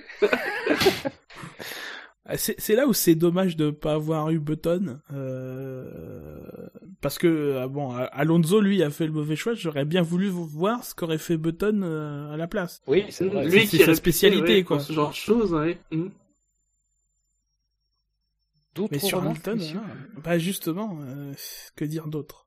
Il, il, il était dans le dans le dans le, le flux d'air de deux Williams. euh, bon, euh, là, euh, on peut pas trop lui reprocher grand chose. Quoi. Il a pas eu beaucoup d'occasions avant ça de de de, de faire bien Ouais, il a tenté quand même. Il a Il a tenté, tenté oui, au restart. restart. Il a, au départ, il, il- enfin, quand même, il se fait doubler par les deux. Il ré- réussit à, à se défaire de Bottas au troisième virage. Enfin, voilà, il, il a fait ce qu'il a pu. Il a tenté. Et après, il a attendu son heure et euh, Mm. ça a marché. un, un résultat final euh, peut-être plus banal, mais qu'est-ce que ce fut compliqué en réalité, quoi. Oui, puis ça tient à rien du tout. Ça aurait pu, comme on l'a dit, euh, être totalement différent.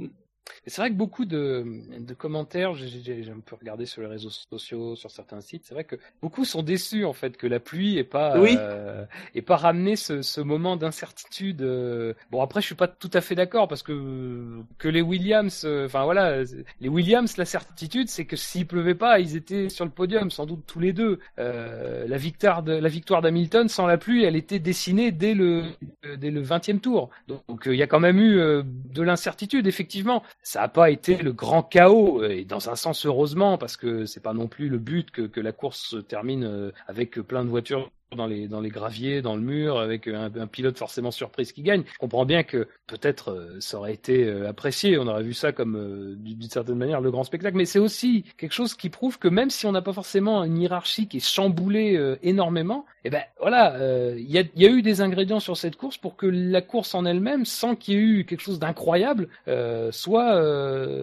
soit intéressante, soit spectaculaire. Et la pluie, bah évidemment, euh, la pluie c'est euh, une variable euh, qui en général ramène du spectacle à petite dose. Hein, hein, c'est toujours pareil. Hein, le Grand Prix du Japon euh, 2014 l'année dernière, qui est le dernier Grand Prix où il y a eu de la pluie, Mm. euh, foncièrement c'est pas un Grand Prix où il se passe non plus énormément de choses en course. Euh, ça commence un petit peu à bouger en fin quand quand il y a ce moment où la pluie cesse un peu, euh, enfin, se, enfin baisse d'intensité, euh, mais dans le fond, le Grand Prix du Japon a pas non plus été hyper spectaculaire, à part le fait qu'il Mm. était couru sous une pluie battante. Mais ce qui est spectaculaire, c'est les changements de, de météo. C'est pas quand la météo est, est la même du début à la Oui, fin. tout à fait, tout à fait.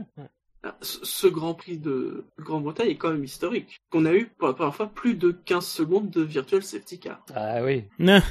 Utilisé à bon escient et plutôt, euh, plutôt de manière euh, euh, tranquille, quoi. Il n'y a pas eu de problème.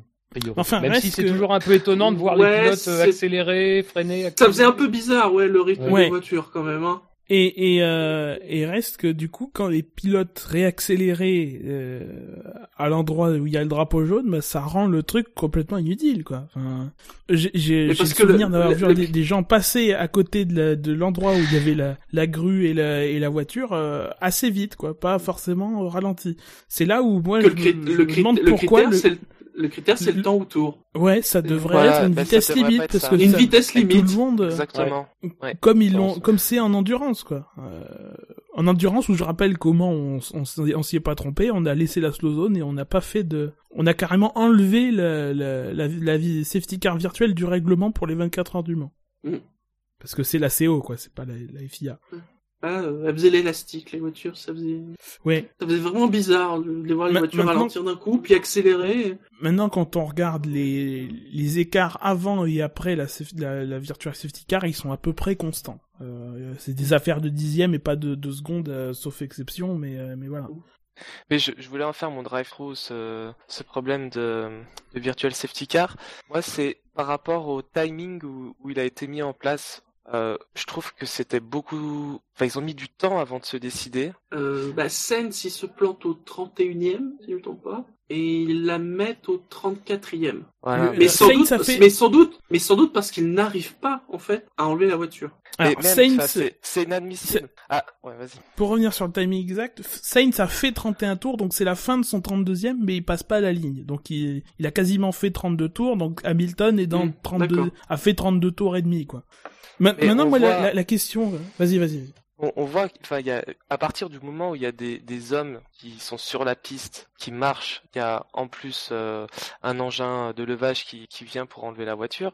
Avec, euh, enfin, c'est comme si on n'avait pas euh, retenu les leçons du passé. On a créé le virtual safety car pour ça et il a été mal utilisé. On voit plein de voitures qui, qui passent à vitesse. euh, C'est pas tant le système que tu remets en cause, c'est plutôt le Non, moment où on l'utilise. C'est le moment, exactement.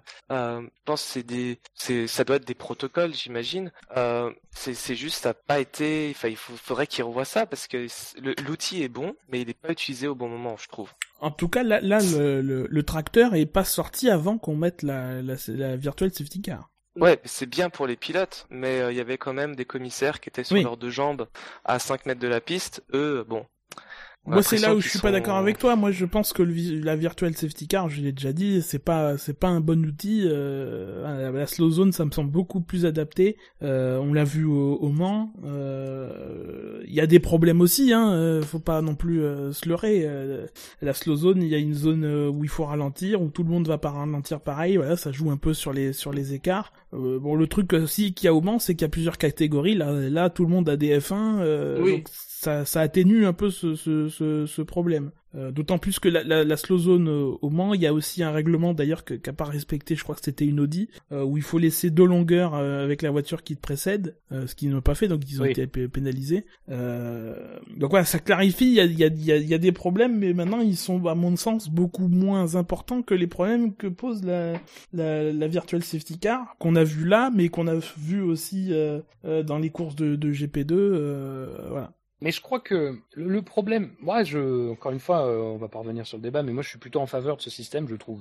euh, je trouve intéressant euh, dans l'idée, voilà, de figer vraiment la course, parce que moi, le problème de la slow zone, c'est qu'à la fois, je pense que ça présente un risque, même si là aussi, on l'a atténué, par exemple, en créant une zone de, une zone tampon un peu entre la vitesse maximum et la vitesse limite. Euh, Mais bon, moi, je pense que la virtual safety car, c'est une bonne idée, mais reste que c'est un peu le problème aussi qu'on avait soulevé à l'époque où l'idée c'était de faire des départs arrêtés après la voiture de sécurité, c'est qu'on se retrouve avec une situation, une même situation qu'on peut juger sous deux angles différents. Parce que la virtual safety car c'est un versant de ce qu'on peut faire, mais il y a aussi le versant tout simplement de la voiture de sécurité. Là, je pense que le moment d'attente, très sincèrement, je pense que c'est c'est l'hésitation entre la virtual safety car et la voiture de sécurité. Alors que Bon, euh, tout- toute euh, proportion gardée, le, le vrai, euh, la vraie procédure intelligente, ça serait tout de suite de sortir la voiture de sécurité virtuelle, et quel que soit Oui. le problème.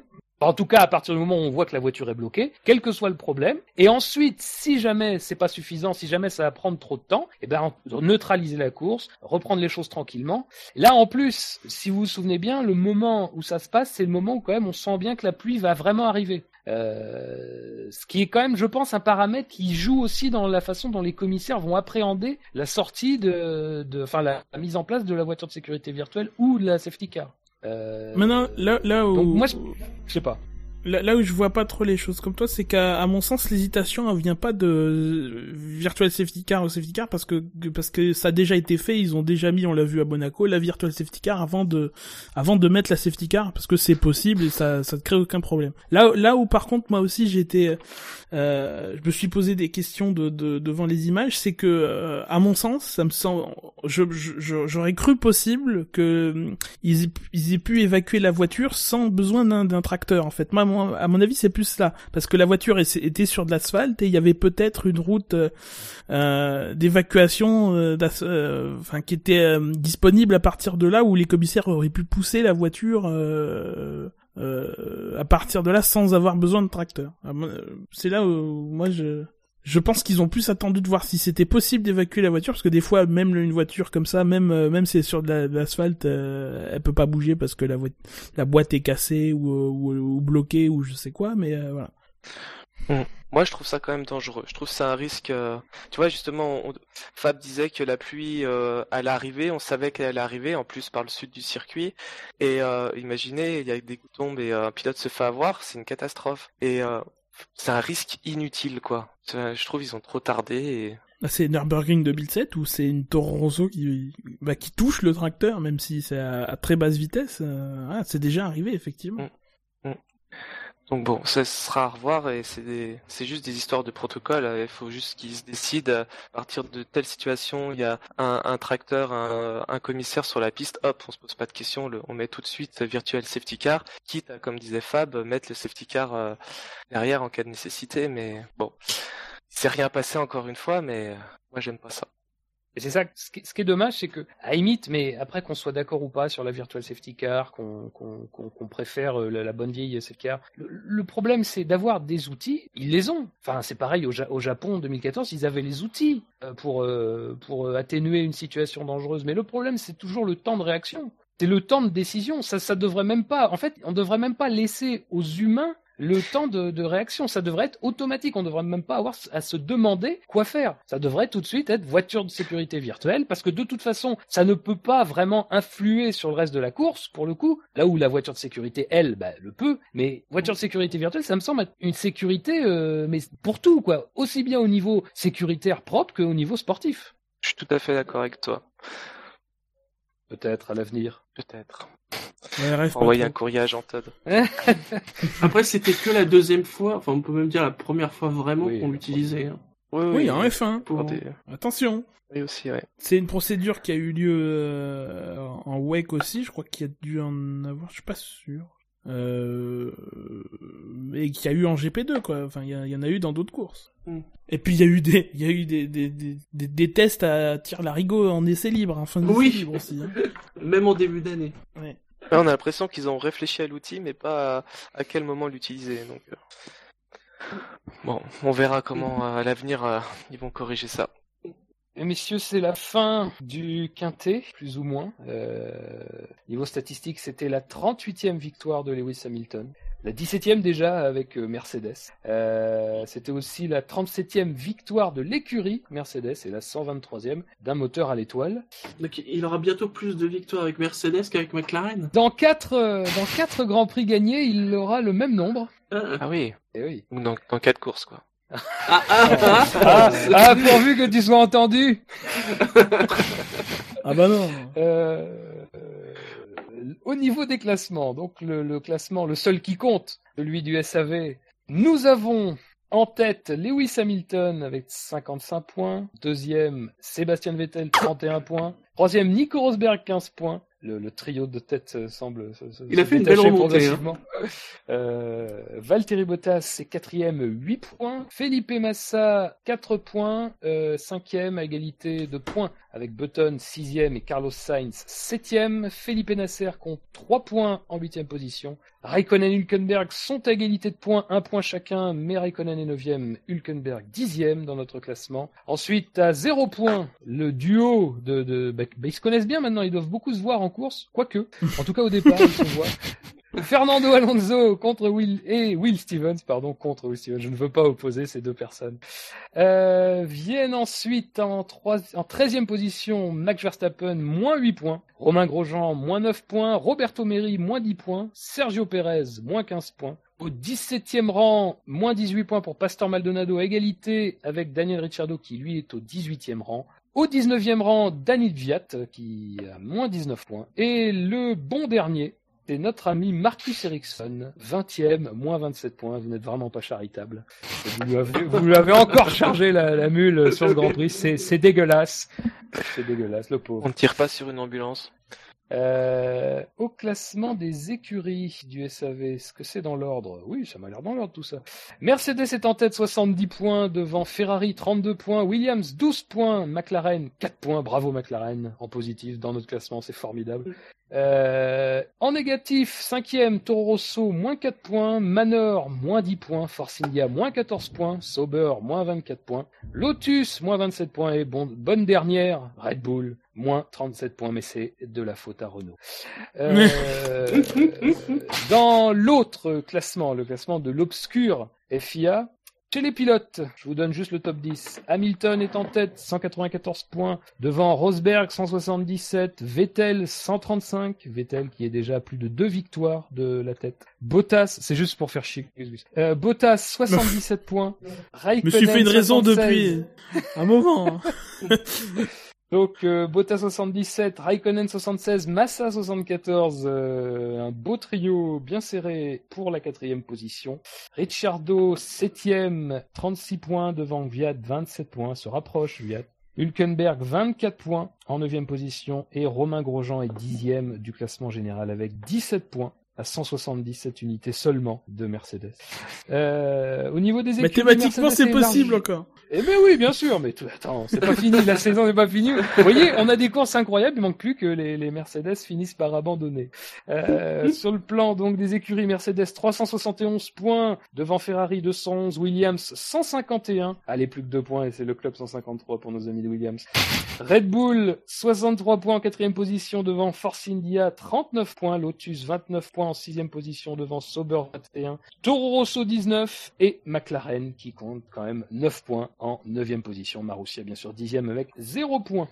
Eh bien messieurs, après ces magnifiques classements, nous allons passer au fait marquant. Euh, en revenant tout d'abord évidemment sur le fait marquant du Grand Prix d'Autriche. Fait marquant du Grand Prix d'Autriche que j'ai avec les résultats en live, c'est incroyable. Vous avez été 96 à voter, on vous en remercie est arrivé en dernière position, et d'ailleurs j'aurais sans doute une remarque à faire à ce, à ce niveau-là, la proposition de Jackie, qui nous disait pour la première fois depuis longtemps, la Formule 1 est dans le journal 20 minutes. Alors d'abord, je voudrais analyser cette proposition. Tout d'abord, je, je dois dire c'est faux. Hein. Le journal 20 minutes parle très régulièrement de la Formule 1. C'est une première chose. Et deuxième chose, moi je commence à en avoir marre que Jackie fasse des hors-sujets sur la question du fait marquant. Donc, je vous propose à tous les trois une suspension de Jackie du fait marquant de la prochaine course à laquelle il participera. Car on ne peut pas jouer comme ça. On ne peut pas jouer dur. comme ça avec une suspension du fait marquant. C'est quand même pas grand chose. On dirait. Mais combien de points sur On le dirait- permis euh, du SAV On dirait les, Ah, la ce- FIA à Spa Moins 2012. 6 là, moi. Moins 6. Le permis compte Moins 4 six. points. Tu sais très bien Tant que ça n'arrêtera avec pas Jackie de, Qu'il fait avec ses faire trucs, pareil après sa suspension. Mais non, mais le pire, c'est que Jackie capte quand même trois voix. Alors, euh, sans doute la sienne et celle de ses deux filles. Mais quand même. Euh, Tu vois, c'est c'est c'est c'est comme McLaren qui qui fait griller son moteur Honda. Lui, leur mettez pas 30 30 places de pénalité, ils ont Mais déjà cramé leur petite- moteur. une Et petite bah là, c'est pareil. Je vous rappelle qu'il avait gagné à Monaco avec et dire que Lewis a signé un nouveau contrat. Ça fait deux fois quand même. Bon, après, on peut peut-être exiger de lui que la prochaine fois, en effet, euh, ça Ce soit, soit dans le quelque... sujet. voilà, que ça soit dans le sujet, que sinon, ça sera pas recevable. Bon allez, le, le, le conseil euh, du, du SAV est très clément envers toi, Jackie. Tu, tu devras être dans le sujet la prochaine fois. C'est ta- Voilà. c'est ta mission.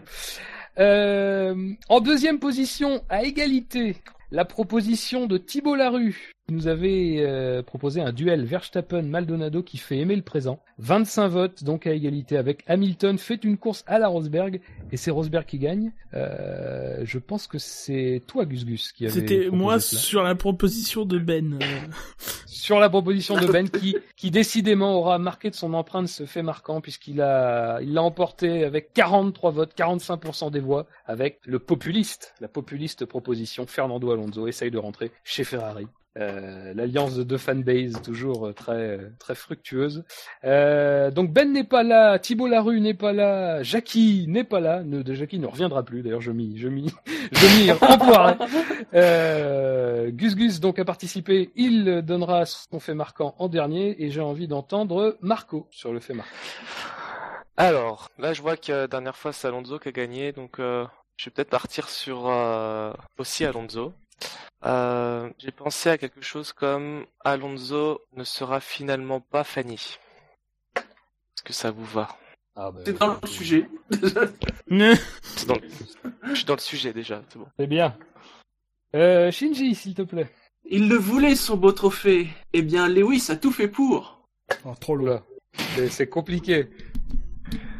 Il le voulait, son beau trophée. En tout cas, Lewis a tout fait pour, c'est ça? Il le voulait, son beau trophée, virgule. Eh bien, Lewis a tout fait pour, point d'exclamation. D'accord, très bien. Vous aurez le sondage euh, avec l'article. Euh... tu sens le mec qui n'arrive plus à noter déjà. Euh, Alors, de mon côté, donc il y a eu Alonso, il y a eu Hamilton. Ah faut, faut tabler sur Williams. Je suis sûr qu'il y a une cote de sympathie importante. Euh... Williams euh, dompte les Mercedes, mais ne monte pas sur le podium. C'est un peu classique, toute hein. relative. Oui, oui, mais je... de toute façon, je pense que, que, toute proposition sera battue par Hamilton. Mais Gus Gus, tu as une dernière chance peut-être de faire pencher la balance dans, ton, en ta faveur. Oui, j'ai une dernière Je chance car vous m'avez vous m'avez laissé Raikkonen. Euh... C'est moche ah, c'est votre faute. Euh... Comment je vais la tourner euh... Ah, c'est con parce que je- j'avais une proposition sur Verstappen qui était qui était un peu con mais. Eh ben, mais vas-y Oh. Mais non, oui. non, je vais pas faire ça, c'est nul. C'était Verstappen c'est vous présente. C'était, c'était. Je vous la donne, mais ça comptera pas. Verstappen vous présente la suite de Dingo et Max. Max et Dingo. Oula.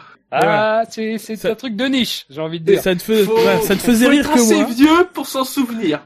Oui. Oui. connaître Et la C'est pour ça que, pour ça que je veux me diriger vers Raikkonen. Et euh, euh, ah, je trouve plus de formule. C'est dingue. Ah, c'est De terrible. toute façon, moi, je suis, je suis résigné, moi, sur ce jeu. Je vais même pas le gagner, alors que j'ai un truc en béton. Mais J'ai un Oh fait là en là, béton. C'est terrible. Euh, C'est là que tu vois Bah, les grands Raikkonen, là- quand il y a pas de, Raik- il y a plus de confiance. hein. Ouais, ouais, ouais. On dirait Thibaut Pinot. Euh, Raikkonen, deux points. Euh, Raikkonen, deux points. Euh, le, la stratégie qui gâche tout le week-end. Ouais, C'est, c'est classique, mais en même temps, t'as fait classique aussi. donc, euh, nous verrons. Moi, j'aurais été plus franc, hein, j'aurais dit Raikkonen, deux points, le pari à la con. Hein. Là, je pense que... Oui, mais ça, ça, aussi veut- ça, ça, ne veut- ça, ça cache le fait qu'il était devant Vettel et que ça gâche tout et que. Au casino de la pluie, Hamilton a gagné et Raikkonen s'est fait plumer. Oula. Oui. Ça, Rim- Rimbaud, Là, ça devient 1547. alambiqué. Ram- Mais tout le monde sait que Victor Hugo c'est de la merde, donc à partir de là.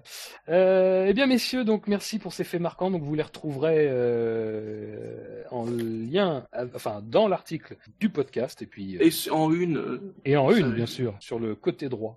Vous pouvez d'ailleurs toujours voter pour le sondage de l'avant-dernière émission d'actu. Euh, Oui. me semble-t-il. Euh, même si euh, les jeux sont faits. Et là, Gus Gus, tu as euh, trouvé une idée qui sans doute fera, fera son chemin. fera Bah, date. J'ai pas trouvé l'idée. J'ai, j'ai, j'ai trouvé le nom.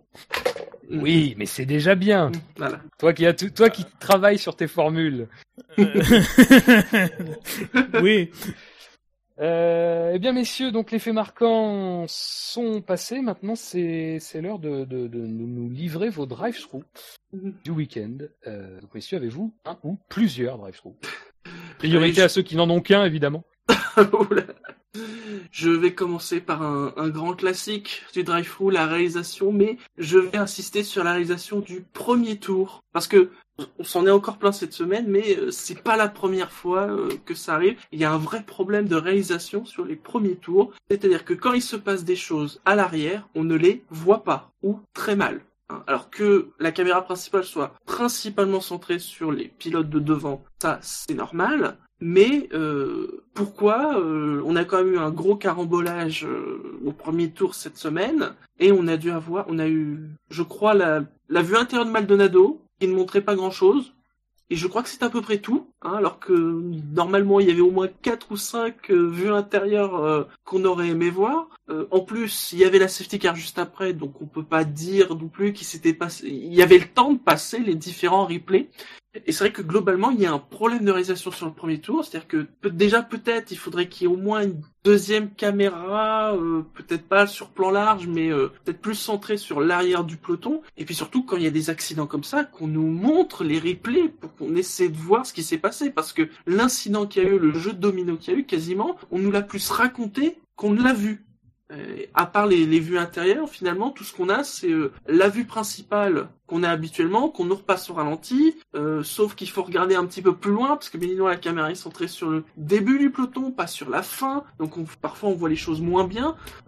Souvenez-vous, il y a deux semaines, l'accident Alonso-Raikkonen, on a eu la vue intérieure de Raikkonen, sauf que pareil, sur la vue intérieure Raikkonen, on voit pas grand-chose. On aurait aimé voir la vue intérieure d'Alonso. Je Notamment. pense, je, je pense que McLaren a fait une demande pour qu'on ne voit pas ces accidents. Ça avait, ça avait beaucoup marché au- à l'époque des essais privés. Et je pense qu'il conti- il continue à renouveler ce.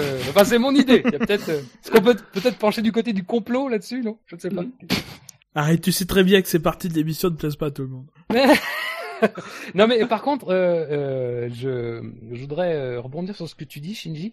Euh, C'est-à-dire que c'est déjà une critique effectivement qu'on avait entendue en Autriche. Moi, je suis un peu plus mesuré vis-à-vis de ça parce que euh, là, pour le coup, enfin, effectivement, c'est un peu frustrant parce que on se dit, voilà, il n'y a pas non plus, euh, c'est pas non plus le circuit des 24 heures du Mans à couvrir. Hein enfin bon, je dis ça, je dis rien. Euh, mais euh, euh, malgré tout, euh, j'aurais tendance un peu à dédouaner. La réalisation pour enfin moi ça paraît ça paraît surtout un problème de de, de voilà de coïncidence quoi. C'est c'est un endroit où t'as pas forcément une caméra qui est braquée dessus. C'est pas un endroit où tu t'attends forcément à ce qui se passe. Enfin c'est pas ce que je veux dire mais c'est pas forcément euh, ce moment là où t'attends forcément qu'il se passe quelque chose. Euh, il se passe quelque chose déjà en tête du peloton qui est quand même assez rare pour être euh, pour être en tout cas valorisé. Euh, même si on voit pas grand chose de l'accrochage de ce week-end il y a il y a quand même une vue d'hélicoptère où qui, qui montre assez nettement ce qui se passe. Alors évidemment c'est pas super clair parce que bon voilà c'est c'est c'est un peu délicat de, de de tout enfin vraiment de voir comment ça se passe et dans quelle configuration. Mais on voit quand même pas mal. L'accident d'Alonso et de Raikkonen c'est un peu pareil euh, bon je comprends hein, moi aussi ça me frustre parce que j'aime bien savoir ce qui se passe vraiment. Euh, puis ça peut toujours laisser des doutes hein, on l'a vu euh, voilà encore une fois tout à l'heure je plaisantais mais c'est vrai que peut toujours avoir des doutes sur la la, la, véri- la vérité de ce qui se passe. Ah, tu plaisantais mais voilà, tout à l'heure Ah bah dis-le. ah bah que- je sais pas. euh, Moi, tu sais, une équipe qui n'a pas de sponsor principal, je sais pas si elle a un tel pouvoir. C'est tout ce que je. Tu vois, je limite, je, bon, je dis, je dis qu'il faudrait une deuxième caméra. Je comprends que bien évidemment, on peut pas mettre un deuxième hélicoptère avec une deuxième caméra juste pour le, pour le premier tour. On est d'accord. Oui, Mais surtout par que exemple- deux hélicoptères en général. c'est Oui. c'est bon. Non. mais, mais par exemple, c'est vrai que quand il y a un incident, trop souvent, je trouve, euh, quand on a des, par exemple, des vues intérieures, on a les vues intérieures seulement des gens qui sont concernés par l'accident. Alors que, notamment au premier tour, les voitures sont empaquées. C'est-à-dire qu'à moins d'être, d'avoir un accident sur les manors, normalement, euh, tout autour. Mais Il y a, y y combien de caméras déjà euh, Ah mais alors, c'est pour ça, peut, peut- s'il y en a pas euh, sur toutes les voitures, euh, peut-être qu'il faudrait se généraliser ça. Parce qu'il y en avait déjà. Mais, mais mais il y en a pas, que- il y en a pas, que- il y en a pas que 4 ou 5 non plus. je Il y en a sais sur pas. toutes les Non, mais il y en a pas non, 20. Il y en a pas 20 Ah oui. a priori. Ça, ça fait beaucoup, beaucoup Et de canaux, après, voilà, euh. tu vois, ça peut être, ça peut, ça peut être une chose qui pourrait être géné- généralisée. Et Bon, par contre, être pas mal, justement, justement, c'est d'avoir une vue intérieure d'un autre, d'une autre monoplace, mais qui voit l'incident. avoir, pour nous montrer. vue, ouais. par contre, en Autriche, euh, enfin, c'est plutôt inadmissible parce qu'Alonso avait une caméra embarquée. Oui. Euh, Mm. J'ai vu circuler des, des, des photos sur les réseaux sociaux de sa caméra embarquée après l'accident. Donc, euh, Ah oui, donc euh, oui. donc bon. Bon, moi, le problème sur cette course que j'ai davantage avec la réalisation, c'est pas le premier tour, c'est le, le 44e. C'est euh, le tour où, euh, où tout bascule quasiment, où euh, Gviat fait un tête à queue. Alors, je sais pas si Raikkonen c'est à ce tour-là, mais euh, en tout cas, il fait un tête à queue à un moment qui est jamais montré. Pareil pour celui de Gviat, du coup. Euh, donc, il y, a- il y a souvent des drapeaux jaunes qui ne sont pas élucidés euh, avant C'est le, avant le, Oui. la, la On fin les de la voit apparaître. et- Ah. Ils disparaissent et puis bon. On sait pas qui c'est, on sait pas ce qui s'est passé, ouais, c'est vrai. Ça crée une petite tension d'ailleurs hein, en général. Oui. Tu te dis, bon, sur le prochain plan, ça peut être euh, le leader. Vous voyez ce que je veux dire Ça peut être une manœuvre aussi. À un moment, ça a été une manœuvre. Ça peut être, oui, c'est vrai. D'ailleurs, c'est le seul qu'on a vu, hein. Drapeau jaune, c'est quand euh, la manœuvre est sortie. Les autres, euh, on n'a Oui. pas eu d'explication plus que ça, hein. C'est pour montrer Flexbox. c'est- On ne voit que ça sur le manor. Euh, Marco, Drive Through Et si je voulais parler de la Virtual Safety Car, euh, elle est revenue tout à l'heure, donc euh, j'ai pas grand chose de plus euh, à dire. Ah, allez, moi, C'était un recommence. peu mon coup, mon- c'était un peu mon coup de gueule. euh, non, non. C'était- ouais, D'accord. c'était vrai. Voilà. Allez, j'y vais. Euh, Allez, allez, Gus Gus. Euh, moi, mon drive-thru, il est pour Nigel Mansell. Euh... alors, alors, Nigel Mansell est, est sur, est sur Twitter et euh, bah c'est bien, il donne son avis et tout. Euh, bon, il sait pas trop utiliser euh, euh, euh, le truc parce qu'il répond, il répond aux gens sans, sans citer les, les, les gens, mais bon, c'est c'est pas grave. Il dit son avis, euh, je veux dire, euh, il a droit, il a droit à son avis, c'est pas le, c'est pas le problème. Maintenant, euh, ce week-end, Nigel Mansell était commissaire euh, de, de la FIA. Euh, et, et ça, à mon sens, ça, ça engage un devoir de réserve que Nigel Mansell n'a pas, euh, n'a pas respecté parce qu'il a tweeté tout le week-end. Visiblement, en plus, le vendredi ou le samedi, il a rendu visite dans les motorhomes de, de Mercedes et de, et de Ferrari. Euh, voilà. Alors bon, je je je je, l'incrimine pas sur, un manque d'objectivité ou, ou pas qu'il ait pu avoir parce que finalement il a pas eu tant de travail que ça. Euh, mine de rien pendant les, les qualifications euh, où il s'est pas où il tweetait aussi euh, voilà il y avait du boulot parce qu'il y avait des temps à, à supprimer ou pas même si c'est un processus plutôt euh, automatique plutôt qu'autre chose puisque bon il suffit de dire que une fois que t'as vu la vidéo bah t'enlèves le, le, le chrono. Euh, voilà. Moi j'attends d'un commissaire de la FIA qui se qui qui qui se qui s'efface les week-ends où il travaille en tant que commissaire. Euh, et là c'était pas le cas ça m'a un peu ça m'a un peu irrité Ouais, ouais, mais je te, je te rejoins. Euh... Alors, j'avais pas suivi sur Twitter en fait, donc je, je, je savais pas qu'il qu'il avait tweeté comme ça. Euh, mais c'est vrai que il a été interviewé par Canal. Alors, je pense que c'est un peu avant la course, oui aussi oui euh, où elle lui pose la question. Voilà, moi, je m'attendais vraiment, très sincèrement, euh, n'ayant pas vu ce tweet, à ce qu'il réponde. euh, voilà, une banalité. Ah, j'espère que ça va être une bonne course. Euh, En tout cas, voilà, euh, j'espère qu'on va tout faire pour. Bref, il y a beaucoup de monde. Voilà, j'ai, voilà, euh, vous, vous me trouvez mieux euh, sans moustache ou avec. Euh, et puis finalement, euh, non, bah, il, il, il, a carrément dit, oui, bah, j'espère que Lewis va gagner. Enfin, bon, pas tout à fait ça, mais hein, quelque chose comme ça. Et c'est vrai que mine de rien, c'est évidemment qu'on va pas remettre en cause sa, son, sa- son impartialité, mais malgré tout, avec ce genre d'éléments, et s'il y a une décision à prendre qui est litigieuse sur le cas Hamilton, on peut toujours se poser la question de si la décision penche plutôt en faveur d'Hamilton, de, voilà, de la, du fait qu'il a affiché clairement son soutien. Donc et moi je, je rejoins Gus Gus, pour moi c'est effectivement un problème.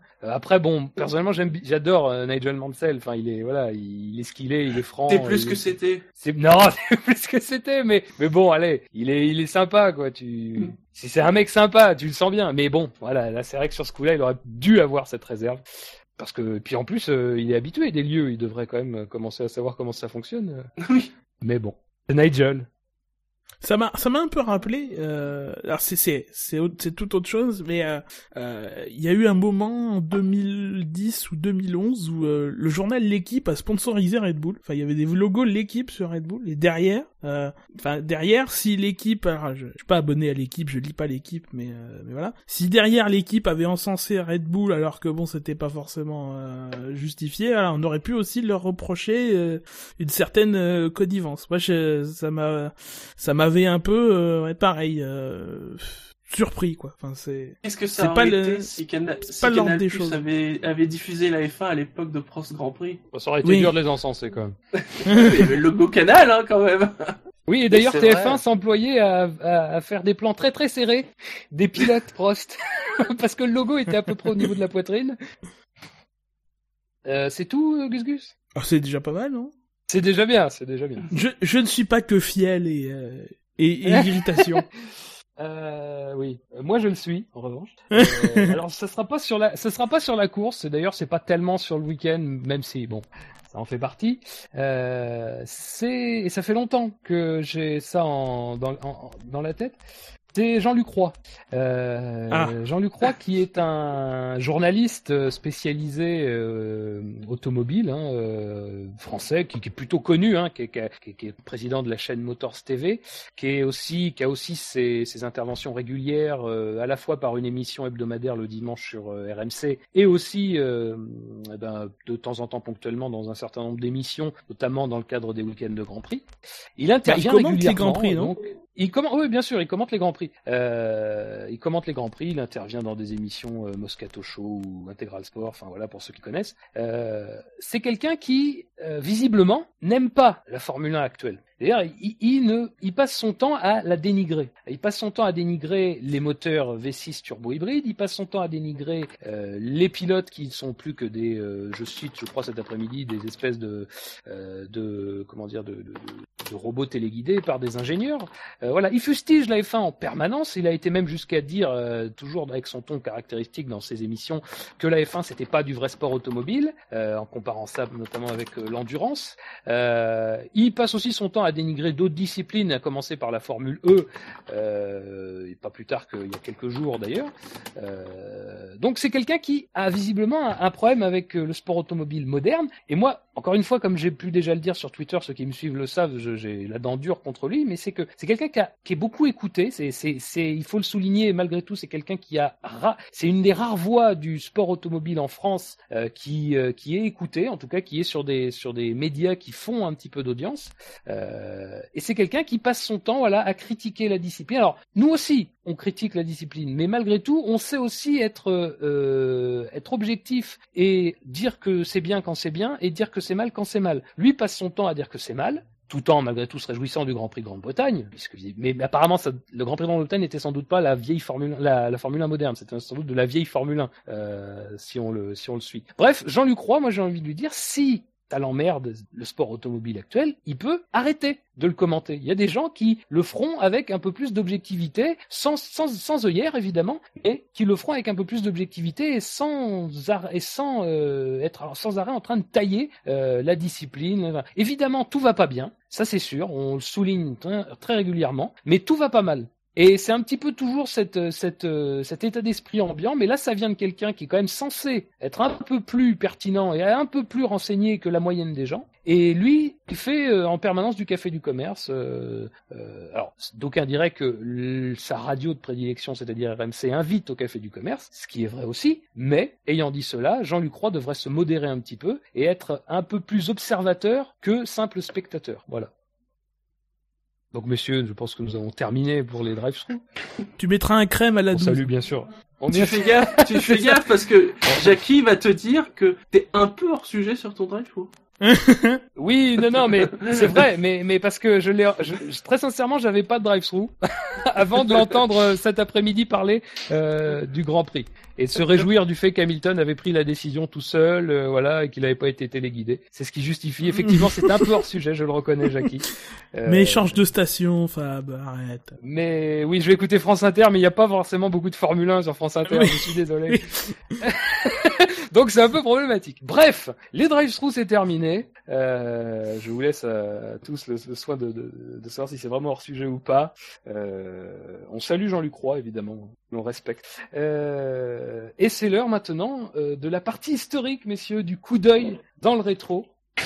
Et nous étions hier le 5 juillet. Alors en F1, euh, faut savoir que le 5 juillet, bah, jusqu'à hier, c'était que des grands prix de France de Formule 1. C'était la première fois hier qu'un 5 juillet n'était pas un Grand Prix de France. Donc euh, petite larmichette, comme d'habitude. Euh, alors Grand Prix de France, euh, le premier d'entre eux, c'était en 53. 53, alors c'est un Grand Prix marquant, c'était à Reims, parce que ça, ça a été surnommé après coup euh, la course du siècle puisque c'était euh, l'affrontement des grandes armadas Ferrari et Maserati avec quatre voitures chacune. Et c'est une course qui aussi est historique parce qu'elle s'est jouée euh, à la seconde près avec la victoire de Mike Hawthorne sur Ferrari une seconde devant le légendaire Juan Manuel Fangio sur Maserati et une seconde quatre devant José Froilan González lui aussi sur Maserati donc. C'était la première victoire de Hawthorne Euh, il y a eu le Grand Prix de France 1959, là encore à Reims, qui a été remporté par Tony Brooks sur Ferrari. Le Grand Prix de France 70 à Clermont-Ferrand, remporté par Jochen Rindt. C'était, euh, il, prenait la tête du championnat, il allait s'imposer euh, de manière posthume en 1970. En 81, c'était le Grand Prix de France disputé à Dijon cette fois-ci, qui voyait la première victoire, la toute première victoire d'Alain Prost. Et enfin, les deux derniers Grands Prix courus un 5 juillet, c'était les Grands Prix euh, au Castellet en 87 et à Manicourt en 92, qui ont été tous deux remportés par Nigel Mansell, à chaque fois sur Williams, à 5 ans d'intervalle, mais pas avec le même moteur, puisqu'en 87 c'était le moteur Honda et en 92 le moteur Renault, comme quoi C'est vrai. on peut... Et oui, comme quoi, à une époque, les plus jeunes d'entre nous, d'entre vous, penchez-vous sur l'histoire, et ça n'a pas toujours été noir pour Honda et pour Renault. Et, et vous, Marco Euh, et Shinji, vous dites vrai ou faux? C'est vrai. C'est vrai. C'est vrai, hein Ouais, Oui, bien sûr. Alors, euh, c'est vrai que j'aurais pu, euh, pour ce week-end, vous parler des, des pilotes qui ont été prophètes en leur pays. J'aurais pu aussi vous parler du Grand Prix de France, mais non, je vais pas faire ça, puisque c'était la première victoire des champions du monde Mike Hawthorne et Alain Prost. Je vais vous parler des premières victoires des pilotes qui sont devenus champions du monde. Et comme c'est pratiquement les vacances, il n'y aura que cinq affirmations. Oui, j'ai pas beaucoup bossé, je suis désolé. Ouh là là. Mais comme d'habitude, comme d'habitude, vous me dites si les affirmations que je vais vous donner sont vraies ou fausses. Et je commence. Et là, c'est très, c'est magique puisqu'il y a eu une transition. Alain Prost a donc remporté sa première course à Dijon en 81. Et aussi incroyable que cela puisse paraître, il est le seul des 32 pilotes champions du monde à avoir remporté sa première course lors de son Grand Prix national. C'est vrai ou c'est faux? Ah, Waouh. Ah oui, là, c'est, c'est de la Euh, statistique. ouais. Bon, les Italiens, il n'y en a Ah. pas eu beaucoup. Non, non. Les Allemands, non. Je pense pas. Les Anglais. Ah, Fangio, attention, il a remporté beaucoup de Grands Prix. Mais... Ouais, mais là, est-ce que ça soit le Grand Prix d'Argentine, Ah. son premier Grand Prix Alors j'ai fait un très beau pas- tableau Excel. euh. Mansell a... Croisé dynamique Ouais. en trois dimensions. Ah non non, ni croisé ni dynamique, fouillis par contre. Je me rappelle plus de la première victoire de Mansell. J'aurais peut-être un doute. Ah, je trouve pas- comme ça, on trouve pas de contre- de contre-exemple, mais euh, Il y en a Allez, peut-être vrai. un, mais ouais. Ouais, je dirais vrai, parce que je trouve pareil. Vrai Gus Gus, vrai Shinji, Marco. Faux. Je ne sais pas pourquoi, mais faux. Alors, je dois vous avouer que c'est un petit peu tordu. Ah. Donc effectivement, c'est vrai. Alain Prost est le seul Ah. champion du monde à avoir remporté son, pro- son premier Grand Prix pour une course à domicile, pour un Grand Prix national. En 85, Nigel Mansell Ah. a remporté sa première course à Brandzach. ah, c'est Mais- le Grand Prix d'Europe. Ce n'était Ah, pas ce le Grand Prix de Grande-Bretagne. C'est le Grand Prix d'Europe. C'est le Grand Prix d'Europe, tout à fait. Et là où c'est fort, et je vais lier les deux champions du monde, c'est que c'était le Grand Prix du premier sacre d'Alain Prost, Euh, ouais, ouais, c'est vrai. qui avait été invité à l'occasion de la, à, l'issue de la course à monter sur le podium malgré sa quatrième place. Et il avait pu prendre part à la cérémonie du champagne avec Mansell, avec un certain Ayrton Senna et avec Keke Rosberg après cette course. Et alors il faut savoir qu'Alain Prost, malgré tout, détient un record, c'est celui de pilote qui a remporté le plus de fois son Grand Prix national. Il a remporté six fois le Grand Prix de France. Il devance dans cet exercice Jim Clark qui a remporté cinq Grands Prix de Grande-Bretagne. Et euh, je crois que Fangio est euh, troisième avec quatre Grands Prix d'Argentine hein, quand même. Deuxième affirmation, messieurs. Avec un écart de 6 ans, on reste toujours avec Nigel Mansell. Avec un écart de 6 ans, 10 mois et 10 jours entre le Grand Prix d'Europe 85 et le Grand Prix de Hongrie 92, Nigel Mansell est le pilote qui a dû attendre le plus longtemps entre sa première victoire et son premier titre. Vrai ou faux? Euh, 10 ans, 10 mois, 10 jours entre sa première victoire et son premier titre. Alors, son premier titre, je précise, c'est au soir de, du Grand Prix qui lui donne le titre. Hein. C'est pas au soir de la dernière course de la saison. Hmm. Button, c'est moins. Pour vous donner euh, un ordre d'idée, ça représente 104 Grands Prix. Mais c'est pas en Grand Prix que je raisonne, c'est en temps. C'est en temps. Oui, Button, c'était en quelle année? Il gagne Il en a commencé- 2005. À 2005 6. Ouais, 2005, c'est Alonso. Ah oui. Donc ça fait encore moins de temps. Il a commencé en 2000. Non, mais entre sa 2003. première victoire, entre, entre sa Ah, première victoire et, et son premier titre. son pardon, titre, et ouais. son premier titre. Donc, Son premier il titre. gagne sa première victoire en Hongrie 2006 et son premier titre en Brésil 2009. 2009. Ok, ouais. Euh... Je vous rappelle, hein, Mansell, c'est 6 ans, 10 mois, 10 jours. Non, alors c'est faux. Quelle assurance C'est faux pour Gus Gus. Tu, tu m'expliqueras ton assurance après la réponse des autres. Oui, oui. Bah, moi, je dis c'est faux et je t'explique parce que Gus Gus, il est sûr. J'avoue- que la- l'assurance de Gus Gus nous, nous impressionne. Je vais dire que c'est vrai juste pour dire un autre choix. Alors Gus j'en ai Gus, pas la moindre autant idée. d'assurance? Euh... Ça, ça- alors ça, ça se joue peut-être à un poil de cul, je suis en train de me rendre compte dans le calcul, mais euh, il y a Akinen a commencé en 91 et il est titré euh, à Suzuka 98. Oui, mais mais Akinen pas en a fait 91, son ça. premier Grand Prix quand? Ah putain, oui, Akinen. oui, pardon, oh, voilà, bah voilà. Ça, voilà. Eh oui Il doit gagner en c'est- 97. J'ai expliqué, la... euh, j'ai expliqué la saison, la question aux autres et je l'ai, j'ai, ça. voilà. C'est Mais terrible. C'est la, cha- c'est la la beauté, chaleur. la beauté de ce quiz, la beauté de ce quiz, c'est que tu as raison quand même. C'est faux. c'est faux. Parce que il faut savoir qu'un certain Mario Andretti a remporté Ah. sa toute première victoire lors du Grand Prix d'Afrique du Sud le 6 mars 1971 au volant d'une Ferrari. Ah oui. Mais a dû attendre la fameuse course, le fameux Grand Prix d'Italie du 10 septembre 1978 pour être sacré avec Lotus, qui représente un écart de 7 ans, 6 mois et 4 jours. En termes de Grand Prix, en revanche, par rapport à Mansell qui a dû attendre 104 Grands Prix, ça ne fait que 69 courses d'attente, mais il y a euh, quasiment euh, il y a 10 ans d'écart, donc ça explique la différence. Il faut savoir que euh, si euh, Massa venait à être champion du monde, il battrait le record de, Mario Andretti. il est déjà à 8 mois, à 8 ans, pardon, 10 mois et 10 jours depuis son premier succès au Grand Prix de Turquie 2006. Messieurs, troisième affirmation. À l'inverse, avec 28 jours entre sa première victoire et son titre de champion du monde, Keke Rosberg est le pilote qui a connu la joie du titre le plus rapidement après sa première C'est victoire. vrai. Vrai ou faux? Ah mais attends. Ah, c'est Euh, peut-être pas 28 jours. C'était mais- pas 28 jours. Ouais. Là où serait le Alors, piège. Euh, il est vrai, parce qu'il a été, ch- il a été, il a remporté le Grand Prix de, de Suisse, hein, qui, est, qui est sa première victoire, le 29 août 82. Ça vous aidera pas forcément, hein, vous ne connaissez pas exactement le calendrier de la saison 82, mais je vous aide quand même. Je vous apporte cette information. Et tu dis 28 jours. Ce serait fini 28 fin septembre. Non, bah non, bah non. Je dirais que c'est oui, il y a plus, doit y avoir plus de jours que ça. Bah oui. Parce qu'il s'est joué, le titre le, le championnat 82. s'est joué au dernier Grand Prix. Ah, Bah oui. Attends. Je dirais, Donc, il y a euh, encore le Japon à l'époque. Euh, Moi je dirais faux. C'est faux, faux. ouais, c'est plus que 28 jours. D'ailleurs plus que 28 jours. Alors messieurs, vous- vous avez tous dit faux. J'aime ce consensus. Donc il remporte son premier Grand Prix, effectivement. C'était bien le Grand Prix de Suisse à Dijon. hein, on connaît tous cette particularité. Le 29 août 1982. Donc se passe un Grand Prix, le Grand Prix d'Italie, disputé le 12 septembre, qui est le 15e Grand Prix d'une saison qui en compte Oh. 16. Oh non. Et oui, messieurs, 16 Grands Prix deux semaines plus tard. Oh non. Donc, a priori, le 26 septembre, au soir de Las Vegas, il est titré. Alors vous, vous êtes trompé dans les grandes largeurs. Je vous avoue que j'aurais préféré que vous vous trompiez euh, de peu. Euh, mais en fait, il a, c'est, pas un problème de d'écart en, en nombre de jours ou en nombre de semaines. Ça se joue à un jour parce que le Grand Prix de Las Vegas a eu lieu le samedi 25 septembre. Non. Donc 27 jours Oh putain après sa première victoire. Donc on a tort, mais on a raison. Eh oui C'est beau avec ce jeu. C'est beau. C'est vicieux. Euh, oui, donc Keke Rosberg, oui, 27 jours entre la première victoire et le premier titre. C'était- C'est une carrière euh, tout en vitesse, Keke Rosberg. Euh, évidemment, c'est- je pense que ça ne sera jamais battu. C'est c'est quelque chose qui... C'est impossible.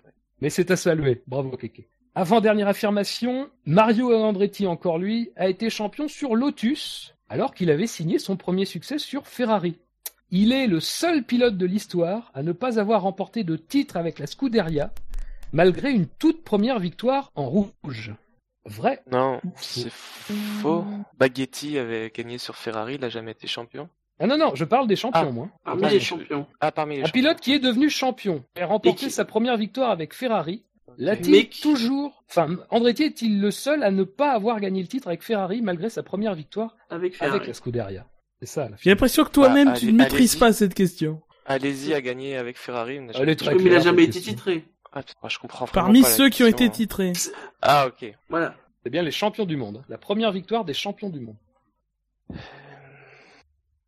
Je vous donne un, un petit indice. Ils sont six champions du monde à avoir remporté leur premier succès avec Ferrari. Mais combien ont été titrés avec Ferrari? On a 6. Tant que ça. Surtout dans les années 50-60. je pense. Euh, c'est probable. Allez, messieurs, il me faut une réponse. Plouf, plouf, ça se... Faux Faux, Gus Gus. Ouais, Pour, vrai euh, pour, pour moi. absolument Moi, je vais aucune dire raison. faux. À un Ouais. moment, je suis en surchauffe, là. Il fait 32 degrés. Shinji, tu dis faux et Marco, tu dis vrai. Ouais. Shinji, tu devrais arrêter de coller à Gus Gus. Car c'est vrai, Ouais. Mario Andretti est le savais. seul pilote de l'histoire qui a gagné sa première course avec Ferrari, mais qui n'a pas été titré avec Ferrari. Il a été donc titré avec Lotus, on l'a dit tout à l'heure.